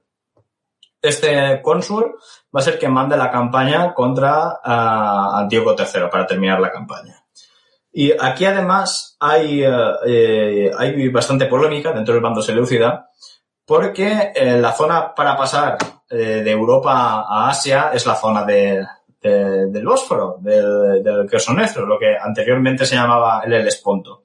Esa zona había sido ocupada por Antíoco III con sus tropas y demás y se había fortificado y refundado la antigua capital de, de Lisímaco, otro de los grandes generales de Alejandro Magno, que eh, custodiaba, pues digamos, ese paso. Era una zona que estaba muy fortificada, que era muy fácilmente defendible y donde los romanos realmente se podían atragantar. Pues Antíoco III, en una decisión que, que después sus, sus, amigos más cercanos le echaban en cara, retiró a sus fuerzas, todas las fuerzas de, Tracia, las retiró a Asia Menor. Y diría, pues esperamos a los romanos en Asia porque Antíoco III pensaba que los romanos no, no se atreverían a, seguirlo hasta Asia Menor, porque estos son mis dominios, aquí está mi ejército, están muy lejos ellos de, su territorio, no van a venir, enviarán una embajada a negociar la paz. No fue así. Los romanos eh, pasaron a Asia Menor, porque claro, Antíoco III les había dejado el campo libre, les asistió además su aliado en Asia, que es Pérgamo, que en ese momento era el rey Eumenes II de Pérgamo. Pérgamo en ese momento era una ciudad-estado con un poco de territorio, ese era el reino de Pérgamo, pero a raíz de este, de este conflicto, Pérgamo va a ser, digamos, la nueva potencia de Asia Menor. Los romanos logran cruzar a, Asia Menor con su ejército, un ejército que aunque es eh, relativamente numeroso, las fuentes han estimado un total de entre 30.000 y 40.000 soldados, incluyendo a los aliados del ejército de Pérgamo, pero va a enfrentar un ejército que va a ser el doble de, superior, porque ese ejército de Antíoco que estaba recorriendo todos los rincones de Asia eh, para juntarse en Asia Menor y eh, invadir Grecia, pues ahora ya ha llegado a Asia Menor. Oye, Richie, de hecho, una, cuestión, pienso yo. Eh, la intención entonces de Roma inicial no había sido jamás eh, poner los pies en Asia, sino que realmente mm, quien precipitó la acción fue el propio Antíoco, ¿no? Con su, con su invasión de, de Grecia. Entonces, esto es un poco paradójico, ¿no? Porque quizás hasta ese momento eh, la República Romana se conformaba con lo que tenía, no se había planteado ir más allá de, del, del Esponto, del antiguo Esponto, pero eh, esa invasión fallida o esa, ese error de cálculo que cometió eh, Antíoco al iniciar la campaña en el 191 lo que hizo fue abrir un poco las puertas de, de, de, Asia Menor a la propia Roma, ¿no? Que en ese momento sí que se decide a perseguir a ese enemigo porque piensa que es un enemigo que ahora está huyendo y que no se le puede dejar escapar. Sí, realmente yo creo que aquí es eh, otro de todos los problemas que, que, hubo entre la diplomacia de la República Romana y de los reinos helenísticos, que es eh, las diferentes formas que, de, que ellos veían la diplomacia. Los romanos hacían la paz una vez ellos habían alcanzado todos sus objetivos y pensaban que podían imponer una paz eh, que, que el contrario no pudiera rechazar. Es decir, los romanos solo imponían sus términos cuando el otro no podía ofrecer oposición. Los romanos eran conscientes de que Antíoco pues, les podía volver porque realmente no había empleado sus recursos eh, en Grecia, había gastado pues, una fracción ¿no? de lo que era el, el, enorme ejército de Selucia que contaba con todos los recursos de Asia. Claro, eh, la visión de los reyes helenísticos es completamente diferente. Es, bueno, yo te he derrotado en batalla, en una batalla generalmente que suele ser una gran batalla campal, pero que no necesariamente tiene que ser muy, muy catastrófica a nivel de bajas. Y eh, es una paz que se hace pues con arreglo de, con vista de quedar bien, ¿no? De ser un tío generoso de yo te he derrotado, pero voy a permitir que sigas existiendo, no voy a amenazar tu, tu soberanía, te vas a quedar más o menos eh, tranquilito, vas a estar bien, pero no te lo voy a quitar todo. Los romanos era completamente lo contrario, ¿no? Entonces, Antíoco pensó, pensó que estaba tratando con gente que hacía la paz y hacía la guerra al estilo griego y no era así. Los romanos fueron ahí a, a derrotar a Antíoco para asegurarse de que no volviera a ser una amenaza. Y porque querían ciertas garantías. Así que ahí tenemos esa invasión de Asia Menor por parte ya del ejército de, Lucio Escipión, con la asistencia de, de, No es una batalla, bueno, esta invasión nos va a llevar a, la batalla de Magnesia, que es el, clímax, ¿no?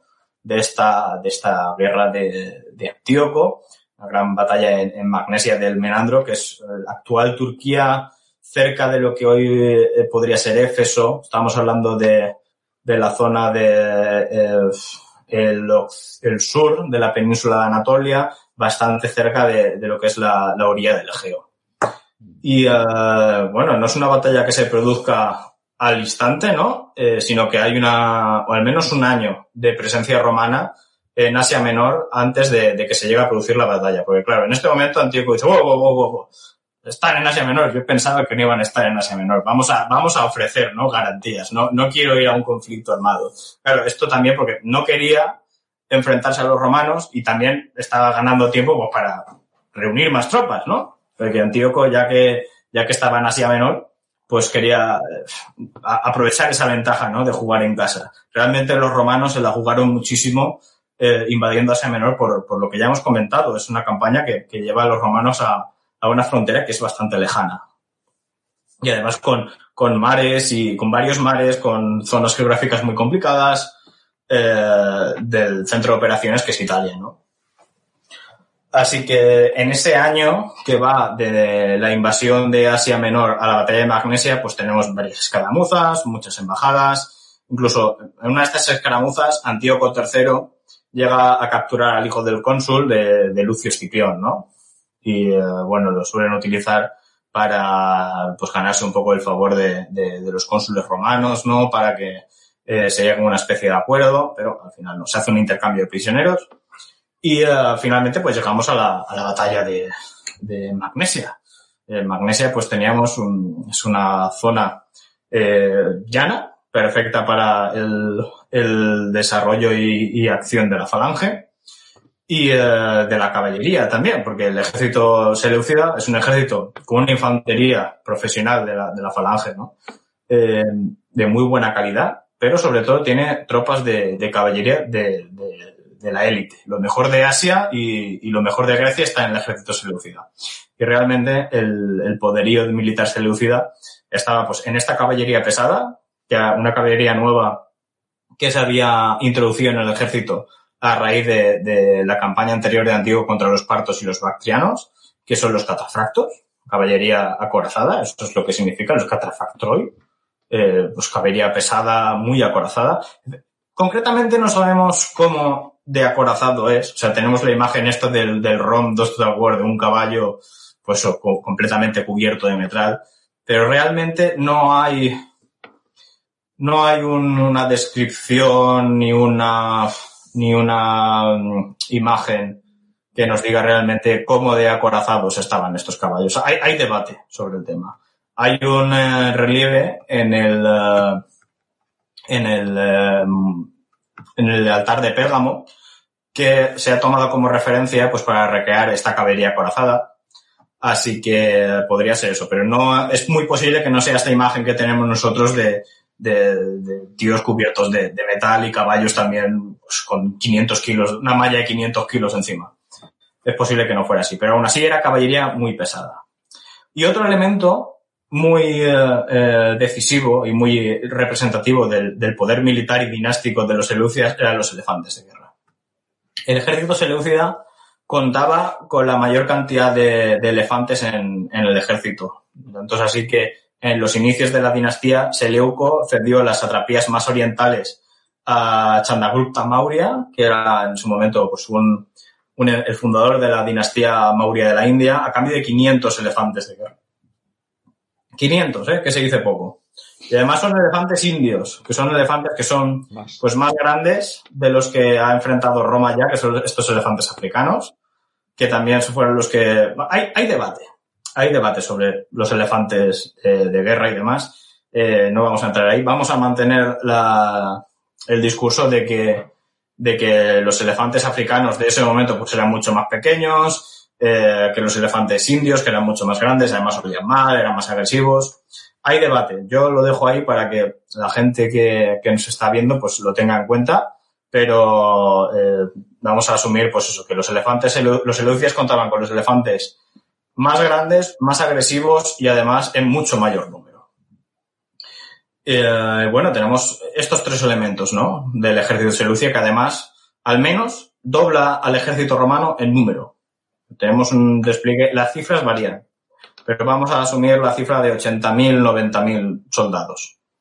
Además de la falange, de todos los hostigadores, mercenarios gálatas, eh, soldados tracios, los cretenses, jinetes gálatas también, caballería capadocia, dromedarios incluso, carros falcados, mucha. O sea, toda la variedad que, podía reunir en Asia la, alineó Antíoco III contra los romanos. Los romanos, en cambio, pues, ¿qué tenían? Pues tenemos el, ejército tradicional, el ejército republicano eh, manicular, eso, pues, eh, la tripe acies de Astati, eh, Príncipes y Triari, más luego los velites por delante, y además, bueno, pues luego estaban los aliados, ¿no? Que, como mención especial, pues tenemos al que ya hemos mencionado, a Eumenes II de Pérgamo, que solo se menciona a Eumenes con la caballería, o sea, asumimos que Eumenes prácticamente entra en combate con un ejército formado exclusivamente por caballería, porque no hay relativamente más, más datos, ¿no? Y eh, tenemos también que mencionar a las fuerzas de Antigónidas, porque aunque no se suele mencionar demasiado, los Antigónidas estuvieron presentes en esta batalla y son quienes custodiaron el campo, el campo militar romano, el campamento, durante la batalla. Creo que hay unos unos 2.000 soldados macedonios del lado romano en esta batalla. ¿Cuál era el plan? Entonces, pues... Te se ha olvidado, Richie, perdona, te se ha olvidado decir lo más importante, tenía a los escipiones al mando. Ah, por supuesto, sí, estaba al mando el, el, cónsul que ya hemos mencionado, que es Lucio Cornelio Escipión, y luego su hermano de asistente, ¿no? Que yo creo que sería el típico caso de, bueno, te vas tú, pero que realmente el que maneja la operación soy yo, ¿no? pero, pero, vamos, lo tengo, lo tengo clarísimo, ¿no? y más sabiendo que estaba Aníbal en el otro lado, ¿no? Efectivamente, sí, porque creo que se, durante este año que hemos mencionado entre la invasión de Asia y la batalla, eh, en una de estas embajadas se encuentran en Éfeso. Eso es. Y eh, tienen el, eh, van a, un gimnasio haciendo una cosa muy griega, ¿no? Y están en, en, los baños y se ponen, se sienta cada uno al lado del otro en el banco y se ponen a charlar, ¿no? Aquí es, creo que es donde tienen la, la famosa charla esta de, eh, que le dice Escipión a Aníbal, oye, ¿y tú qué, cuáles consideras que son los generales más grandes de la historia? Y dice Aníbal, pues yo creo que el primero fue Alejandro Magno. Eh, el segundo fue eh, Pirro de Épiro y el tercero fui yo. Claro, Aníbal le dice, está un poco mosqueado porque no le ha mencionado él, que lo, derrotó. Dice, ¿y en qué caso, en qué posición te hubieras puesto de no haberte derrotado yo en Zama, o sea, ya con ahí picándole. Pues entonces Aníbal le contesta, yo me habría puesto entonces por delante de Alejandro Sobrado. Qué desesperado. Que aquí es, es curioso porque eh, le ha dejado, le ha halagado a Escipión, ¿no? O sea, por un poco por debajo, porque imagínate, eh, realmente, si no me hubieras derrotado, yo hubiera sido mejor que Alejandro Magno. O sea, eso es donde te deja a ti. tú estás, eres un fuera de serie. Le está diciendo, eres un fuera de serie. Sí, sí hay, que, interpretarlo así, hay que interpretarlo desde esta perspectiva. Pasa que a lo mejor si lo cuentas así piensas, ostras, qué, qué, soberbio, ¿no? Este Aníbal. Pero mm. si no hubiese sido por, eh, porque le ha derrotado otro grande, ¿no? Uno de los muy grandes, él no hubiese bajado del primero al, cuarto puesto, ¿no? O sea que, o al tercer puesto, ¿no? Entonces, en este caso, eh, tendría que verse como un halago, ¿no? Aunque a lo mejor la historia no lo ha transmitido de esta manera o no lo interpretamos de, de esta manera, pero para mí mm. es, es un halago a Escipión, ¿no? Hay que verlo desde, desde este punto de vista. No, yo lo he interpretado así. Yo siempre que lo leo dije, oye, pues le acaba de hacer ahí un, un peloteo ahí importante. Joder, lo he dejado encima que, por encima de Alejandro Magno, por Pirro y encima del mismo. Así que yo creo que es un detalle bastante, bastante chulo. Sí. Es eh, chulo. Bueno, me hacía, hacía referencia a lo de los escipiones, sobre todo al africano, ¿no? Al pueblo colonial, eh, precisamente la batalla de Zama que has dicho, que ahí sí que supo este hombre cómo contrarrestar a los elefantes, ¿no? Ya has dicho que no eran los mismos, pero sí que tendría seguramente un plan para esto. Sí, efectivamente, yo creo que, habría entendido su, plan de contingencia contra los elefantes de, Antíoco, pero realmente esta no es una batalla, es que es una batalla eh, inusual, porque eh, Antíoco disponía de unas tropas de infantería de élite y además de unos elefantes, pues que era lo mejor de lo mejor, que no entraron realmente en combate. Y ahora vamos a hablar del desarrollo de, de la batalla, ¿no? Es una, digamos, yo creo que es de las, batallas, de las batallas más grandes de, de, la antigüedad, del siglo, al menos de los tres últimos siglos, por las consecuencias que tuvo. Y eh, bueno, hemos comentado ya que el, ejército romano en inferioridad se enfrenta a un ejército eh, muy superior, que está compuesto por soldados profesionales, por caballería pesada, por mercenarios, eh, bueno, aquí eh, el plan Seleucida era envolver a, los romanos por los flancos, aprovechando su superioridad en caballería, y eh, mientras la falange mantenía a los legionarios a raya, envolver esta caballería a los romanos y atacar por detrás. Claro, esto necesitaba de un ataque coordinado de los dos flancos, el flanco izquierdo y el flanco derecho. El flanco izquierdo seleucida estaba eh, la caballería de mercenarios, los gálatas, los árabes eh, montados en dromedarios, los capadocios también, y luego estaban también los carros falcados. Este flanco estaba liderado por el hijo de Antíoco III, que era el futuro Seleuco IV. Luego, en el flanco derecho estaba el propio Antíoco III con la florinata del ejército de Seleucida, ¿no? que eran esta caballería de catafactos, que estaban en un total de, de 3.000 y el rey estaba pues con los compañeros y el, escuadrón real de los Agema, o sea, la élite de la élite. Eumenes, el rey de Pérgamo, que estaba aliado con los romanos y estaba opuesto al hijo de Antíoco III, a Seleuco, vio los carros falcados y dijo, esto es un problema, porque eh, estos carros realmente, eh, un carro falcado es, vas a un carro que a, sus lados tiene pues una guadaña, ¿no? Y conforme va pasando, pues va cercerando pues las extremidades de los soldados o de, la, de las personas que se va encontrando. Eumenes aprovechó que la visión, el ambiente, había como, como niebla, ¿no? Estaba nublado, no había una, una gran distancia y aprovechó esto para aproximar a las tropas ligeras que estaban en su flanco, hostigadores, ¿no? Deros, jabalineros, a las posiciones de estos carros falcados les dijo, disparad a los caballos, dejad a los conductores. los caballos, al verse acosados del dolor, se volvieron locos. Y lo que hicieron fue perder eh, la organización, dieron media vuelta y eh, arrollaron a las tropas que tenían detrás, que era pues toda esta caballería de, de capadocios, de gálatas, estos árabes eh, montados en dromedarios. Y claro, una vez hubo este caos, pues Eumenes se lanzó con su caballería y con los romanos y los itálicos que estaban en ese flanco contra el flanco izquierdo seleucida. El flanco izquierdo seleucida colapsa y los romanos empiezan a rodear al centro seleucida por, eh, bueno, pues empiezan a rodear, ¿no? El centro seleucida está formado pues por la falange macedónica y los elefantes que estaban intercalados entre la falange. En el flanco derecho seleucida pasa completamente lo contrario Está a mando del rey y eh, Antíoco III lo que hace es una cosa inédita que realmente nunca suele funcionar en ninguna batalla, que es eh, cargar con la caballería de frente a, una infantería organizada y superar esa línea defensiva, ¿no? Antíoco arrolla con la caballería de catafractos y con los compañeros y los agema a la línea romana, el flanco izquierdo romano colapsa por completo y Antíoco los persigue hasta el campamento. Claro, en el campamento salieron ya los, los macedonios y las tropas de refresco y evitaron pues que el campamento cayera en manos de, del propio Antíoco, ¿no? Entonces, de momento está ahí, ahí se entraba en combate.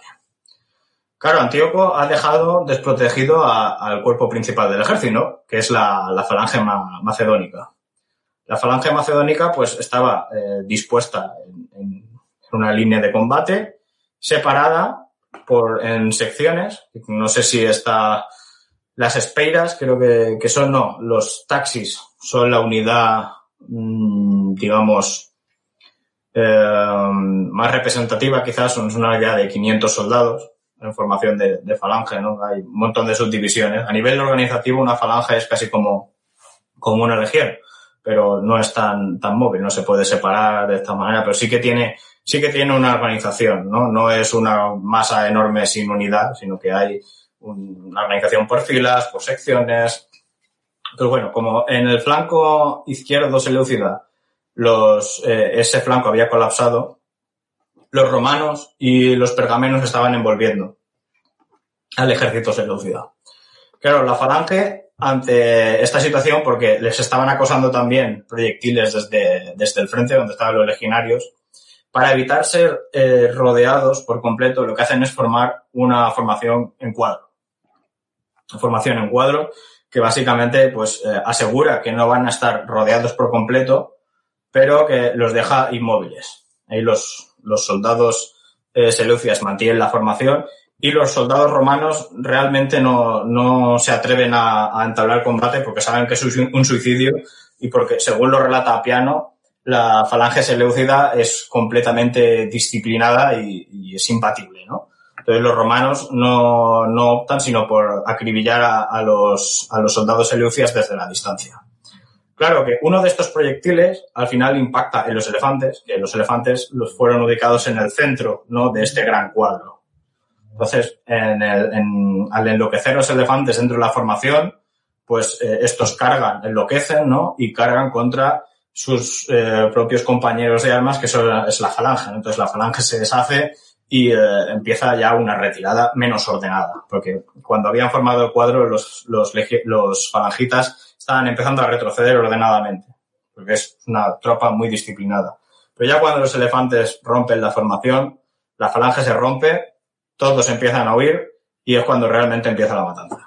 Oye, pero, es curioso, es curioso, Richie, a mí siempre me ha llamado la atención este pequeño detalle que es el, hecho de los elefantes, porque uno en general tiene que saber que un elefante herido, un animal herido, puede ser un arma mortal que se te puede girar en tu contra, ¿no? Se te puede echar encima, ¿no? Entonces, eh, ¿por qué usar los elefantes rodeados de infantería o por qué no usarlos en retaguardia o usarlos como primer, eh, eh, como primera herramienta de embestida y ponerlas formando dentro de un mismo cuadro donde están rodeados por infantes, porque eh, puedes, son animales al fin y al cabo, ¿no? Entonces, el animal tiene un instinto de supervivencia eh, más marcado que el, que el propio hombre, ¿no? Porque el hombre puede tener la disciplina, ¿no? Eh, un mm. falangita, un legionario, eh, una tropa regular puede tener una, una disciplina de, de, mantener una posición y que sabe que si huye y da la espalda, lo más probable es que la acaben matando, ¿no? En cambio, el animal lo que va a hacer es eh, buscar una salida y si tiene que arrasar con el de al lado no va a entender de banderas, no va a entender de, de alianzas, no va a entender de que este va conmigo o va con el otro, ¿no? Entonces, eh, colocar un elefante en, en, el centro de un cuadro de infantería a mí me parece algo muy,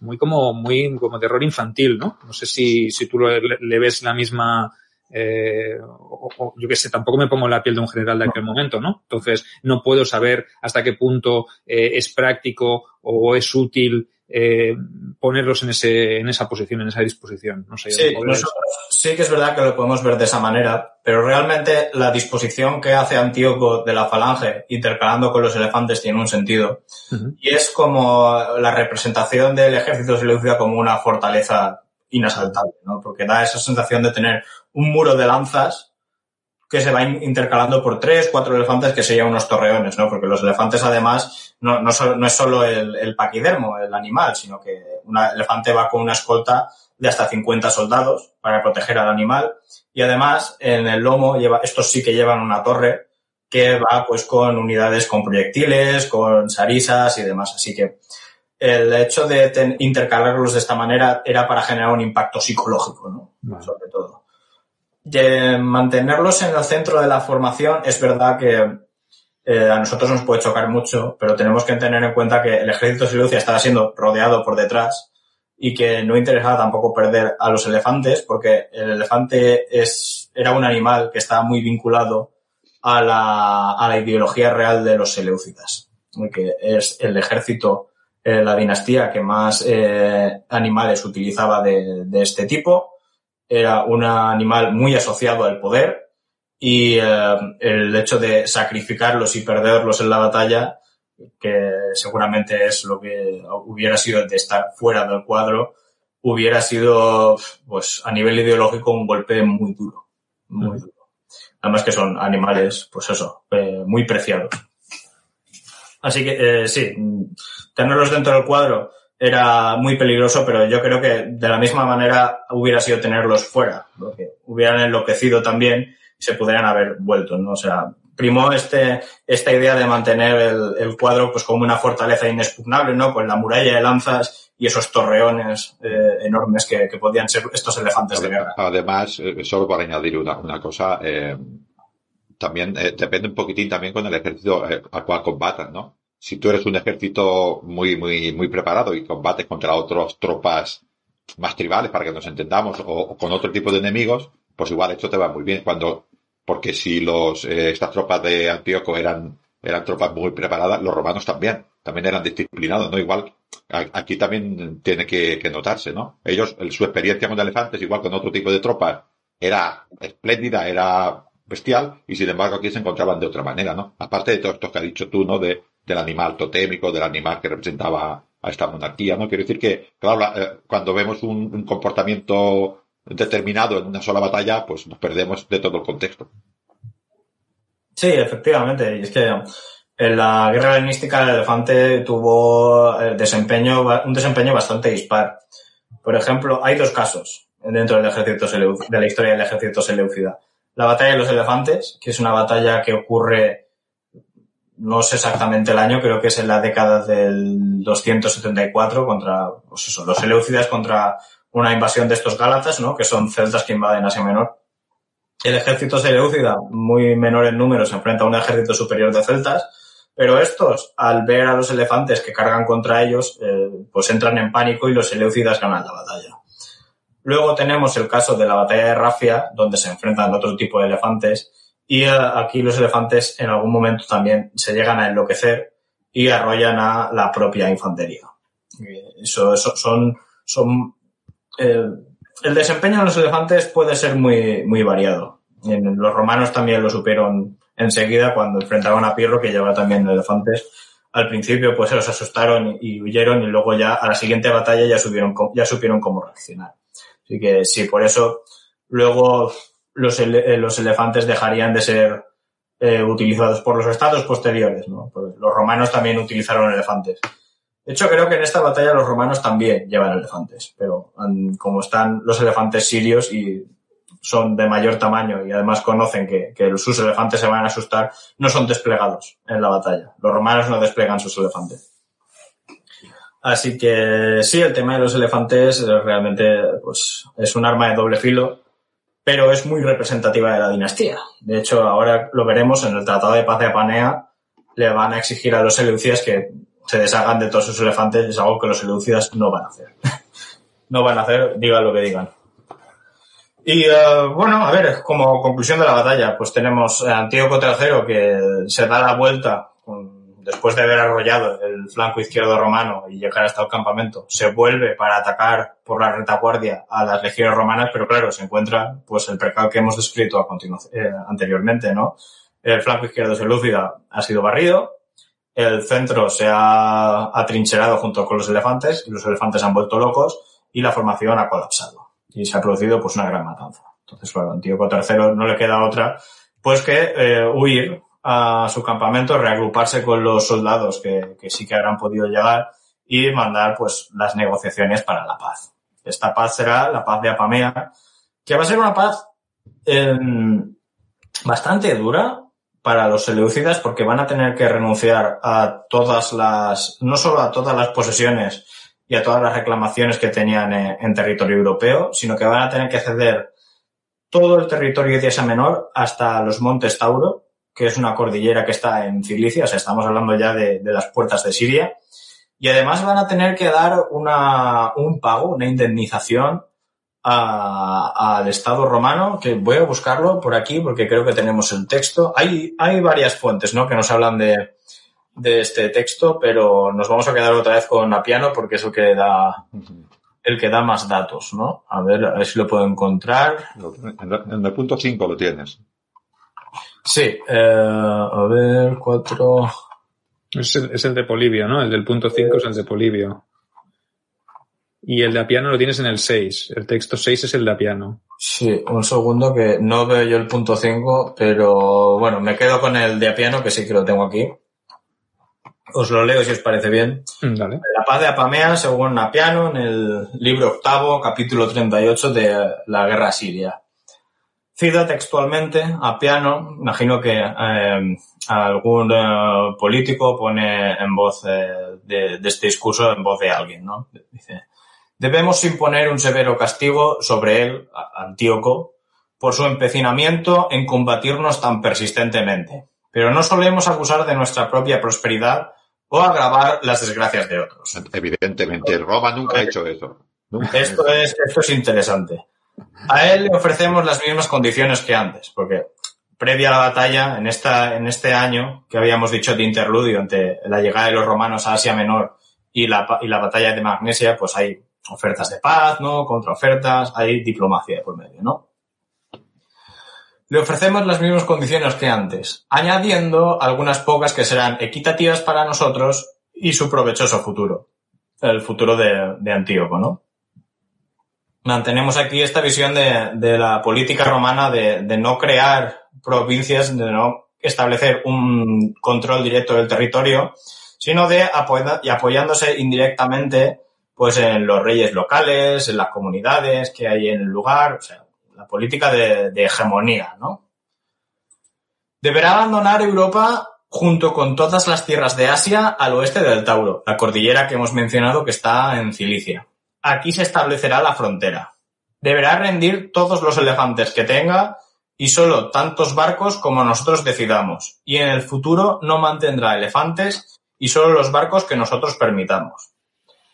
Deberá entregar 20 rehenes, que seleccionará el cónsul, que es eh, Lucio Escipión, y pagará por el coste de la guerra, incurriendo en su propia cuenta 500 talentos eubeos y 2.500 más cuando el Senado ratifique el tratado, y 12.000 más durante 12 años que cada año serán enviados a Roma. Para hacernos una idea, más o menos, un talento es una medida que mide la plata, ¿no? Y un talento es eh, 21 kilos de plata. Un talento. O sea, si hacemos el, el cálculo matemático, nos saldrá el peso. el peso en plata que le tocó pagar, a Antíoco. Eh, vale, vale. Eh, ok. También deberá entregarnos todos los prisioneros y desertores y Aumenes cualquiera de las posesiones que haya adquirido por su acuerdo con Átalo. Átalo es el, rey anterior eh, del reino de Pérgamo, es el padre de Eumenes, el padre de Eumenes. Eh, esto hay que explicarlo también un poco porque en uno de estos colapsos seleucidas que habíamos explicado en Asia Menor, el reino de Pérgamo había llegado a, hacerse con la mayor parte de los territorios seleucidas en Asia Menor. Esto lo había hecho Átalo, el padre de, del rey Eumenes pero estos territorios habían sido recuperados por Antíoco III. Entonces Roma está eh, exigiendo que los territorios que habían sido conquistados previamente por eh, Átalo sean devueltos a Eumenes II. Y esto va a extender la frontera de Pérgamo hasta estos montes Tauro que establece el tratado. Si Antíoco acepta estas condiciones sin maldad, le garantizaremos la paz y la amistad sujeta a la, a la ratificación del Senado. Esto es el relato de Apiano sobre eh, la paz de Apamea, que tiene lugar en el 188 o 189, no está tampoco muy claro. Las, la, las, los años bailan un poquito. Mira, te, tengo las cifras de los talentos, si quieres, Richie, que lo he calculado. Ah, en base a la medida que tú nos has dicho, mira, el primer eh, pago de estos eh, 500 más 2.500 serían un total de 63.000 kilos de oro. De plata, plata. Perdón, de plata, sí, sí. sí. ¿Vale? Y 12.000 en 12 años serían 252.000 kilos a razón de 21.000 por año. Pues bueno, o sea, nos podemos hacer una idea de lo que es eso, ¿no? Madre de Dios, por es todos los dioses. Dinero. Es, es una auténtica locura a nivel de, de, de financiación, de, de, tesoro y de... Buah, la verdad es que no, no me imagino todo eso metido en una sala o, o en cualquier lado. ¿Qué quieres hacer con todo eso? Con tanto dinero. pero, pero, bueno, eh, la paz está, se acepta porque a Antíoco III ya no le queda otra. Y realmente que la frontera del Imperio Seleucida retroceda hasta los Montes Tauro es en cierta medida beneficioso porque es una frontera muy fácil de defender no como Asia Menor, que bueno, es un sistema muy, muy montañoso, pero está poblado por un montón de pueblos diferentes, con eh, eh, enfrentados entre sí. O sea, Asia Menor ha sido un avispero y un, problema bastante gordo. Y realmente con este tratado Antíoco se, se libra un poco de ese problema. Y eh, tema de los elefantes y los barcos. Los elefantes al final no van a ser, ese, esa parte del tratado no se va a cumplir porque los eleucidas mantendrán el, el, uso de los elefantes hasta, yo creo que es hasta que, hasta finales del siglo, del siglo I, cuando se pierden las guerras contra Partia. Y el segundo punto de los barcos, eh, el imperio seleucida nunca fue una potencia naval, siempre fue una potencia con fuerte matiz terrestre, pero cuando eh, en el periodo de Antíoco se derrotó al imperio tolemaico, que era la potencia naval hegemónica del siglo III, pues ese espacio fue ocupado por Antíoco.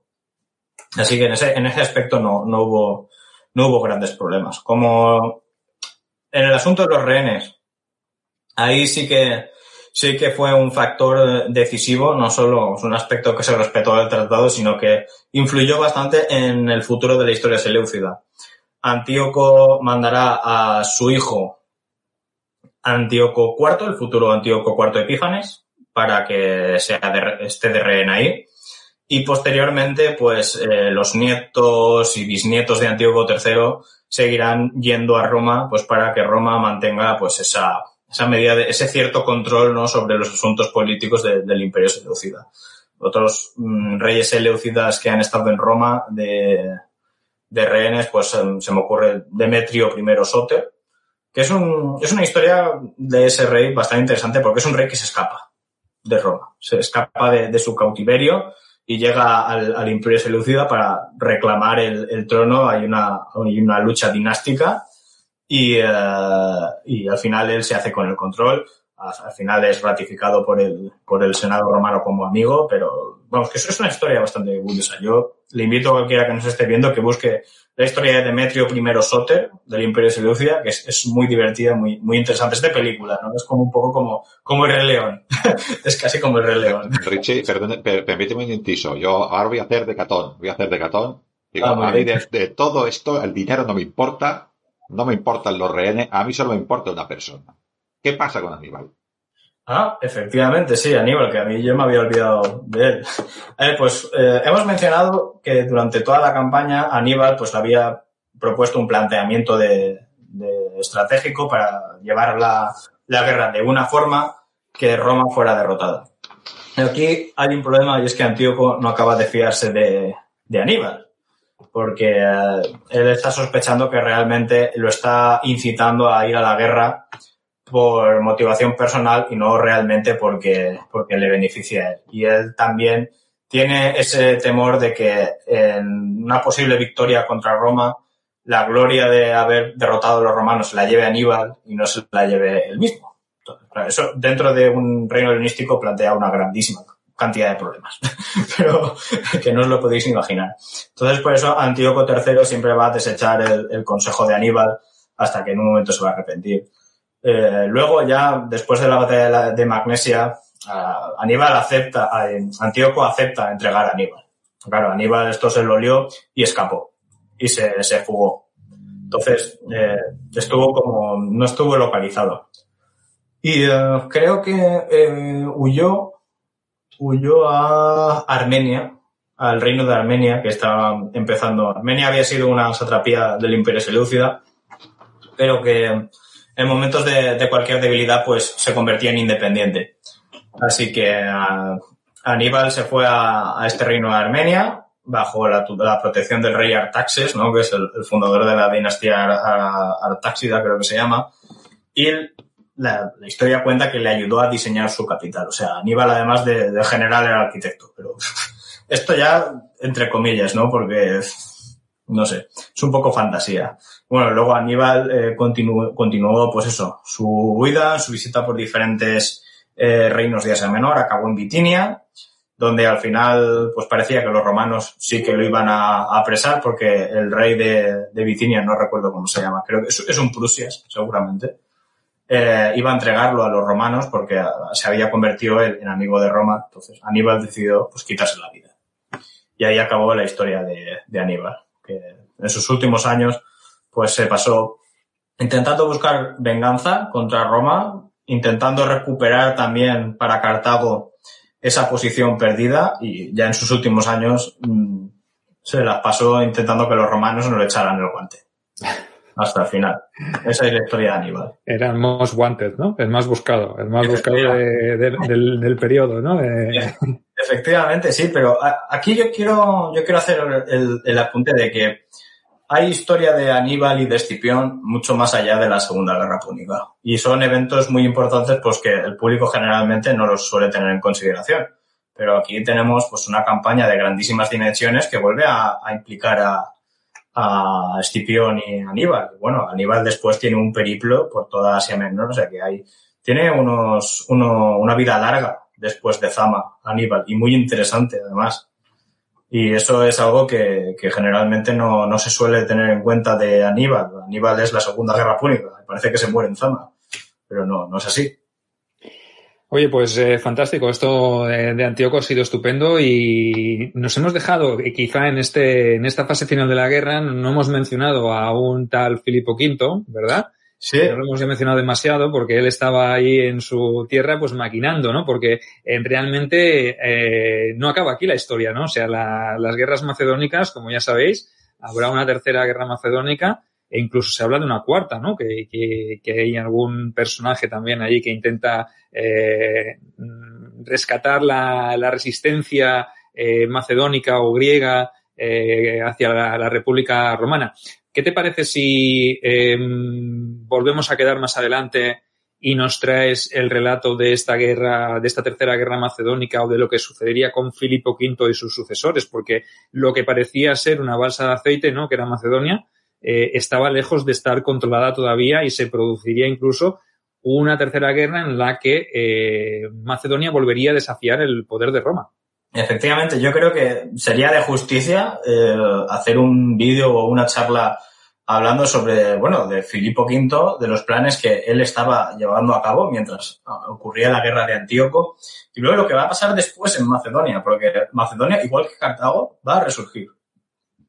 El problema es que, bueno, que a Macedonia sí que le pillan un poco con las manos en la masa, pero, pero sí que se estaba preparando eh, ya Filipo V eh, para quitarse de encima eh, la vigilancia romana y la tutela romana y recuperar a Macedonia como, como esa potencia en el, en el Mediterráneo y en el, en el Egeo, ¿no? Así que yo creo que, bueno, yo acepto, recojo el guante y eh, cuando queráis hablamos de la tercera y cuarta guerra macedonia. Yo voy a, yo voy a estar formando a otros escipiones y a uno tal, hay unos metelos y que se vayan preparando estos. Efectivamente. Bueno, pues eh, lo dejamos aquí por hoy. Eh, espero que os haya gustado el, eh, la narración de los hechos de esta guerra de Antíoco, de esta guerra eh, sirio-romana, que a lo mejor muchos de vosotros no conocíais y que hoy Richie nos ha narrado a la perfección. Evidentemente volveremos a invitarle, volverá a pasarse por aquí, ya decidiremos si lo hacemos en directo, lo hacemos en diferido, en el programa de dominical, como os tenemos eh, acostumbrados. Eh, decir que yo he descubierto un montón de cosas hoy, un montón de información que no conocía. Richie nos había pasado un guion estupendo. Eh, he aprendido mucho más de lo que constaba en el guion. Esos textos nos han ayudado también a comprender mucho este periodo y este personajazo, ¿no? Esta gran figura que es Antíoco III. Hemos conocido a un rey que, por cierto, no sabemos cómo acabó. Eh, ¿Tienes alguna información de cómo acabó sus días Antíoco III? ¿Murió en paz plácidamente? ¿Murió combatiendo? En extrañas pues, circunstancias.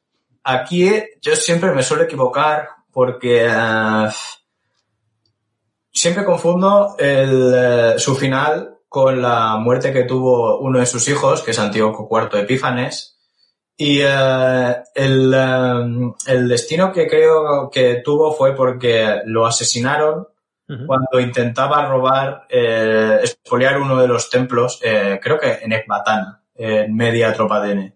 Porque claro, esa, esa, esa multa pesaba, ¿no? Esa multa hacía falta, hacía falta pagarla y Tíoco pensó que si se llevaba el tesoro de, del templo este, de un templo que no recuerdo. De Baal, el templo de Baal. Pues puede ser, no, no lo sé. No sabría decirte qué deidad, pero no se, lo, no se lo tomaron bien. No. Y lo mataron ahí mismo. lo mataron ahí. Es que las deudas pesaban, ¿eh? Es que pagar toda esta cantidad de talentos de plata tenía que ser algo que, que te tenía que quitar el sueño, ¿eh? Hay otros pueblos que aprovecharon esa debilidad, ¿no? Por ahí unos partos, pero esto es otra historia. Ah, sí, seguro, seguro. Sí, eso fue, fue duro. De, repito, ¿eh? No sé si esta es la muerte de Antíoco III o de Antíoco IV. Sí que la es, sí que la es. La he consultado ahora en claro. internet y sí, sí que es. Vale, pues ese fue el final, que fue en el año... 187. 87, pues mira, al año de. Duró poco. Al año de firmarse la paz de Apamea. no duró demasiado el hombre. eh, a ver, el pago en, inmediatamente era, era difícil de asumir, ¿eh? Correcto, correcto. Oye, pues muchas gracias, Richie, por habernos acompañado. Gracias por acertar también este guante que te hemos lanzado para hablar de la tercera y de la cuarta guerra macedónica. Y quien dice de esto, pues dice de que luego nos hables también de los partos, o sea que mm. de esa, de ese encuentro final entre entre, entre, los Seleucidas, los remanentes de los Seleucidas, ¿no? Que, que, aún le quedaría un tiempo al imperio Seleucida, no, no desaparecería de la faz de la tierra rápidamente, pero sí que es verdad que los partos jugarían un papel importante, ¿verdad? En, en, ese momento de, en esa desaparición. Por supuesto, de hecho, pese a la derrota frente a Roma, el imperio Seleucida durante, en el siglo II antes de Cristo va a seguir siendo la, la primera potencia de, del continente asiático, en esta parte del continente asiático. Entendamos que cuando digo, digo Asia hablo de pues más cercana. De Asia Menor hasta la India. vale, vale. Desde los Montes Tauro, ¿no? Los Montes Tauros. Estos Montes Tauros eh, también darían para una historia, porque por allí pasaron todas las invasiones de todas las, de todos los cuerpos romanos hacia Asia. Todas pasaron por allí. Efectivamente. Sí, sí, es que esos son la, las puertas a, a Oriente Próximo. Ya no, ya no, estamos poniendo deberes aquí, ya no estamos poniendo aquí demasiados deberes. Pero bueno, eh, para ir concluyendo, gracias Richie, ya sabes que esta es tu casa, que cualquier propuesta que tengas, cualquier eh, tema que, que, quieras tratar, pues te decimos la tercera y la cuarta guerra macedónica, pero aquí eh, Ángel lo estamos helenizando, o sea que en cualquier momento pues, podemos venir a hablar de Alejandro, de lo que tú quieras, de Mitrídates incluso, porque queríamos, habíamos hablado de hablar de Mitrídates también, que será también un enemigo letal y que pondría las cosas muy complicadas a Roma, o sea que también queda ahí el guante para Mitrídates. Grande Pompeyo, grande Pompeyo. Sí, yo, yo los recojo todos y nada, muchas gracias a vosotros por, por invitarme a estar aquí a hablar de, de una de las cosas que más me gustan, que es la historia. Así que nada, espero que al resto de la gente que nos haya visto y nos haya acompañado le haya parecido igual de interesante. A, a, todos los comentarios que nos están dejando, sí, excelente narración, alucinante el programa de hoy, eh, muy buen directo, buen programa, espectacular, o sea que los comentarios que nos dejan los oyentes, no hemos tenido demasiada audiencia, no ha costado de que la gente se va enganchando, pero también es, eh, lo podemos atribuir y achacar a que hace buen tiempo también por las tardes los domingos, sí. que puede haber fútbol, que están las fallas donde tú estás también, ¿no? ¿Verdad que hay fallas donde estáis de celebración? Pues eh, hay un montón de, de, historias y que tampoco los directos no habían sido algo muy habitual eh, últimamente. Nos habíamos apalancado y acomodado más en el tema de, de los programas eh, grabados y que hemos decidido pues hacer esta incursión, como hemos dicho al principio del programa, pues por, porque el tema nos parecía muy interesante y lo ha sido. Entonces, confiamos en que los que veáis el programa en diferido, dejéis vuestros comentarios, hagáis vuestras aportaciones y nosotros lo iremos co contestando y respondiendo y si hay alguna duda, pues que se lo pediremos a Richie. Richie también colgará en su canal eh, de Helenismo y Roma, que lo tiene en YouTube, también tiene un canal, eh, colgará también el, el, programa que le pasaremos Y no sé si en Instagram lo podremos colgar porque habrá que mirar cómo, cómo lo hacemos. Pero bueno, mm. en cualquier caso, el directo ha sido genial. Nosotros lo hemos pasado muy bien, ¿verdad, Ángel? Yo me lo he pasado fantástico. Eh, volviendo al principio del programa que decías tú, estos calamares, ¿no? Hemos conquistado eh, durante este programa unos cuantos tierras para nuevos calamares para Roma. Pues bueno, ese es el objetivo, ¿no? Ir expandiendo la, la República Romana hasta llegar al, al, gran imperio, ¿no? Pero por en medio nos hemos encontrado enemigos tan duros, pues como fue Filipo en su día, Filipo V, y como ha sido en este caso Antíoco III, y queda mucho todavía por relatar. O sea que mm, os esperamos en la siguiente entrega y el domingo que viene volvemos con una edición grabada. Y entre semana recordad que tendréis la tapita de Calamares en Romana Express, que, bueno, que estamos viendo que no es que lo sigáis demasiado. O sea que desde aquí os animamos a que nos sigáis miércoles y domingo. Recordad, a partir de las 6 tenéis doble ración de calamares, tapita intersemanal los miércoles y la ración eh, grande, eh, el plato principal, lo tendréis el domingo a las 6 de la tarde también. O sea que eh, luego podéis escucharlo también en el canal de, de iVox de, de, Ángel Portillo de, de Lignum en Roma. O sea que y suscribíos, sobre todo, ¿no? Que eso nunca lo decimos, ¿verdad? Hoy me he acordado, Ángel. me he acordado yo de decirlo. Sí, sí, suscribíos a Sergio Alejo Gómez en YouTube y en Lignum en Roma, en iVox y Spotify que estoy ahora pasando también los programas, hay gente, Sergio, siempre lo digo que me sorprende, que escucha nuestros programas corriendo sin motivo. Y yo solo pongo a su disposición. Huyendo de las falanges o de las regiones. Pero bueno, también suscribíos al, al canal de, de Richie en, en, en Instagram y en YouTube, ¿vale? Helenismo y Roma. O sea que ahí tenéis una cantidad de contenido que no vais a encontrar en ningún otro canal, porque Richie toca un palo eh, maltratado por la historiografía, ¿vale? Sí. Poco tratado. Realmente eso, en, castellano pues igual no, no, lo encontráis. Hay alguna otra cuenta también muy buena, el, el Enismanía también, que es un compañero mío, que también trata, sobre todo el tema de, ya más allá, de si yo trato los griegos en Siria y Mesopotamia, pues él habla de los griegos en Afganistán y en la India. También lo recomiendo, pero vamos, eh, sí, podéis pasaros por mi perfil de, de Instagram, que se llama Helenismo y Roma. Estoy también en Facebook y también estoy en YouTube, Helenismo y Roma. O sea que ya sabéis, eh, trabajo tenéis y material tenéis eh, de sobra. O sea que si no lo hacéis es porque os da pereza o porque no nos conocíais. O sea que a partir de ahora, ¿eh? si no, siempre que tenemos las legiones panonias ahí sedientas de sangre. O sea que... me, me, Cuidaros mira, mucho, calamares. De pollo.